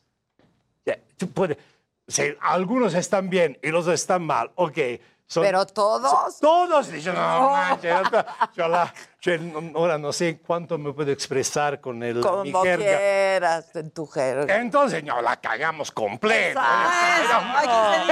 Si todos estamos mal. Yo no es esa que frase eh, la cagamos. hicimos un error. No, no, es un error completo. Sí, Hay algo a la base. Claro, claro. Pues qué, qué diversión. Hay que ir. Los boletos se están preguntando. Eh, los boletos en Ticketmaster, obviamente, y eh, los pueden comprar. Desde ahora ten- me dicen que la venta va muy bien, entonces eh, estamos contentos. Qué bueno, qué bueno. Porque en, en el Estado de México ya están en verde también. Sí. Entonces, Sí, está muy Y es bien. un gran teatro, aparte es cómodo. Aunque al teatro siguen, creo, este, o ya está a su capacidad. Ya están. ¿Ya están? Ya, está, a su realmente capacidad. no, no lo sé, tendría que preguntar. Sí, ya Qué está. bueno, qué bueno. Y tú meditas todos los días. Todos los días. De hecho, lo hago y no lo, no lo hice porque tenía una entrevista antes, después viene alguien. Ok. Entonces, pero todas las mañanas, desde el lunes al jueves, eh, no solo medito, sino que lo hago en Facebook Live. Para compartirlo. Ah, qué Sí, bien. y hago e Vipassana, por lo tanto, y me jacto de hacer el live más aburrido de la historia de las redes sociales, porque no sucede absolutamente Nada, nada. nada. Pero hay gente que se conecta. Claro, y lo hace contigo. y lo hace Lo contigo. hace y contigo. se conecta a veces da- dall'altra parte del mundo, claro. Claro. Horarios diferentes. Y yo lo hago por 40 minutos. ¿A qué hora? A de las 8 a, A las las 8 8:40. y 20. Y, y Ah. 40, no, no, y 40. Ok, disculpa. ok. Y, eh, perché nosotros in italiano decimos de una forma rara.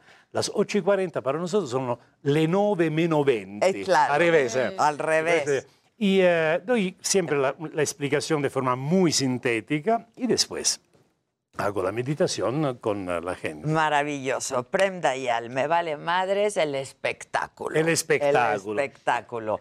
Es este jueves a las Este jueves a 10 de marzo a las 8 y media. ocho y media. Después el 12, sábado 12 a las 8 y 30 igual, 8 y 30. Y, eh, y después para los rezagados. Exacto. El 31, quién sabe a qué hora. Ok, ok, pero es. Lo dejamos ahí. Para, ¿Eh? Tu último mantra para Ah. despedirnos. Tengo que decirlo. Sí, ya nos despedimos. Está bien, está bien. Lo- Bien. eh, me, quiero, me, me quiero esmerar. Exacto, ya. El ver, que aquí es bonito. Es, es- el me- los mexicanos son los únicos al mundo que tienen este mantra. El mantra mexicano del poder. ¡A huevo! ¡Eso! ¡Claro! Y con esto nos despedimos. Muchas gracias, ti, Muchas gracias. gracias. A todos por su atención y compañía. Nos vemos mañana, 9 de la mañana, en este mismo canal. Tenemos una mesa eh, de mujeres, mujeres eh, muy, pues muy interesantes todas. Hay millennials, hay centennials, hay baby boomers, sabemos de todas. Lo vamos a disfrutar mucho mañana, 8 de marzo. Y ya. Even on a budget, quality is non-negotiable. That's why Quince is the place to score high-end essentials at 50 to 80% less than similar brands. Get your hands on buttery soft cashmere sweaters from just 60 bucks, Italian leather jackets, and so much more. And the best part about Quince, they exclusively partner with factories committed to safe, ethical, and responsible manufacturing. Elevate your style without the elevated price tag with Quince. Go to quince.com slash upgrade for free shipping and 365-day returns.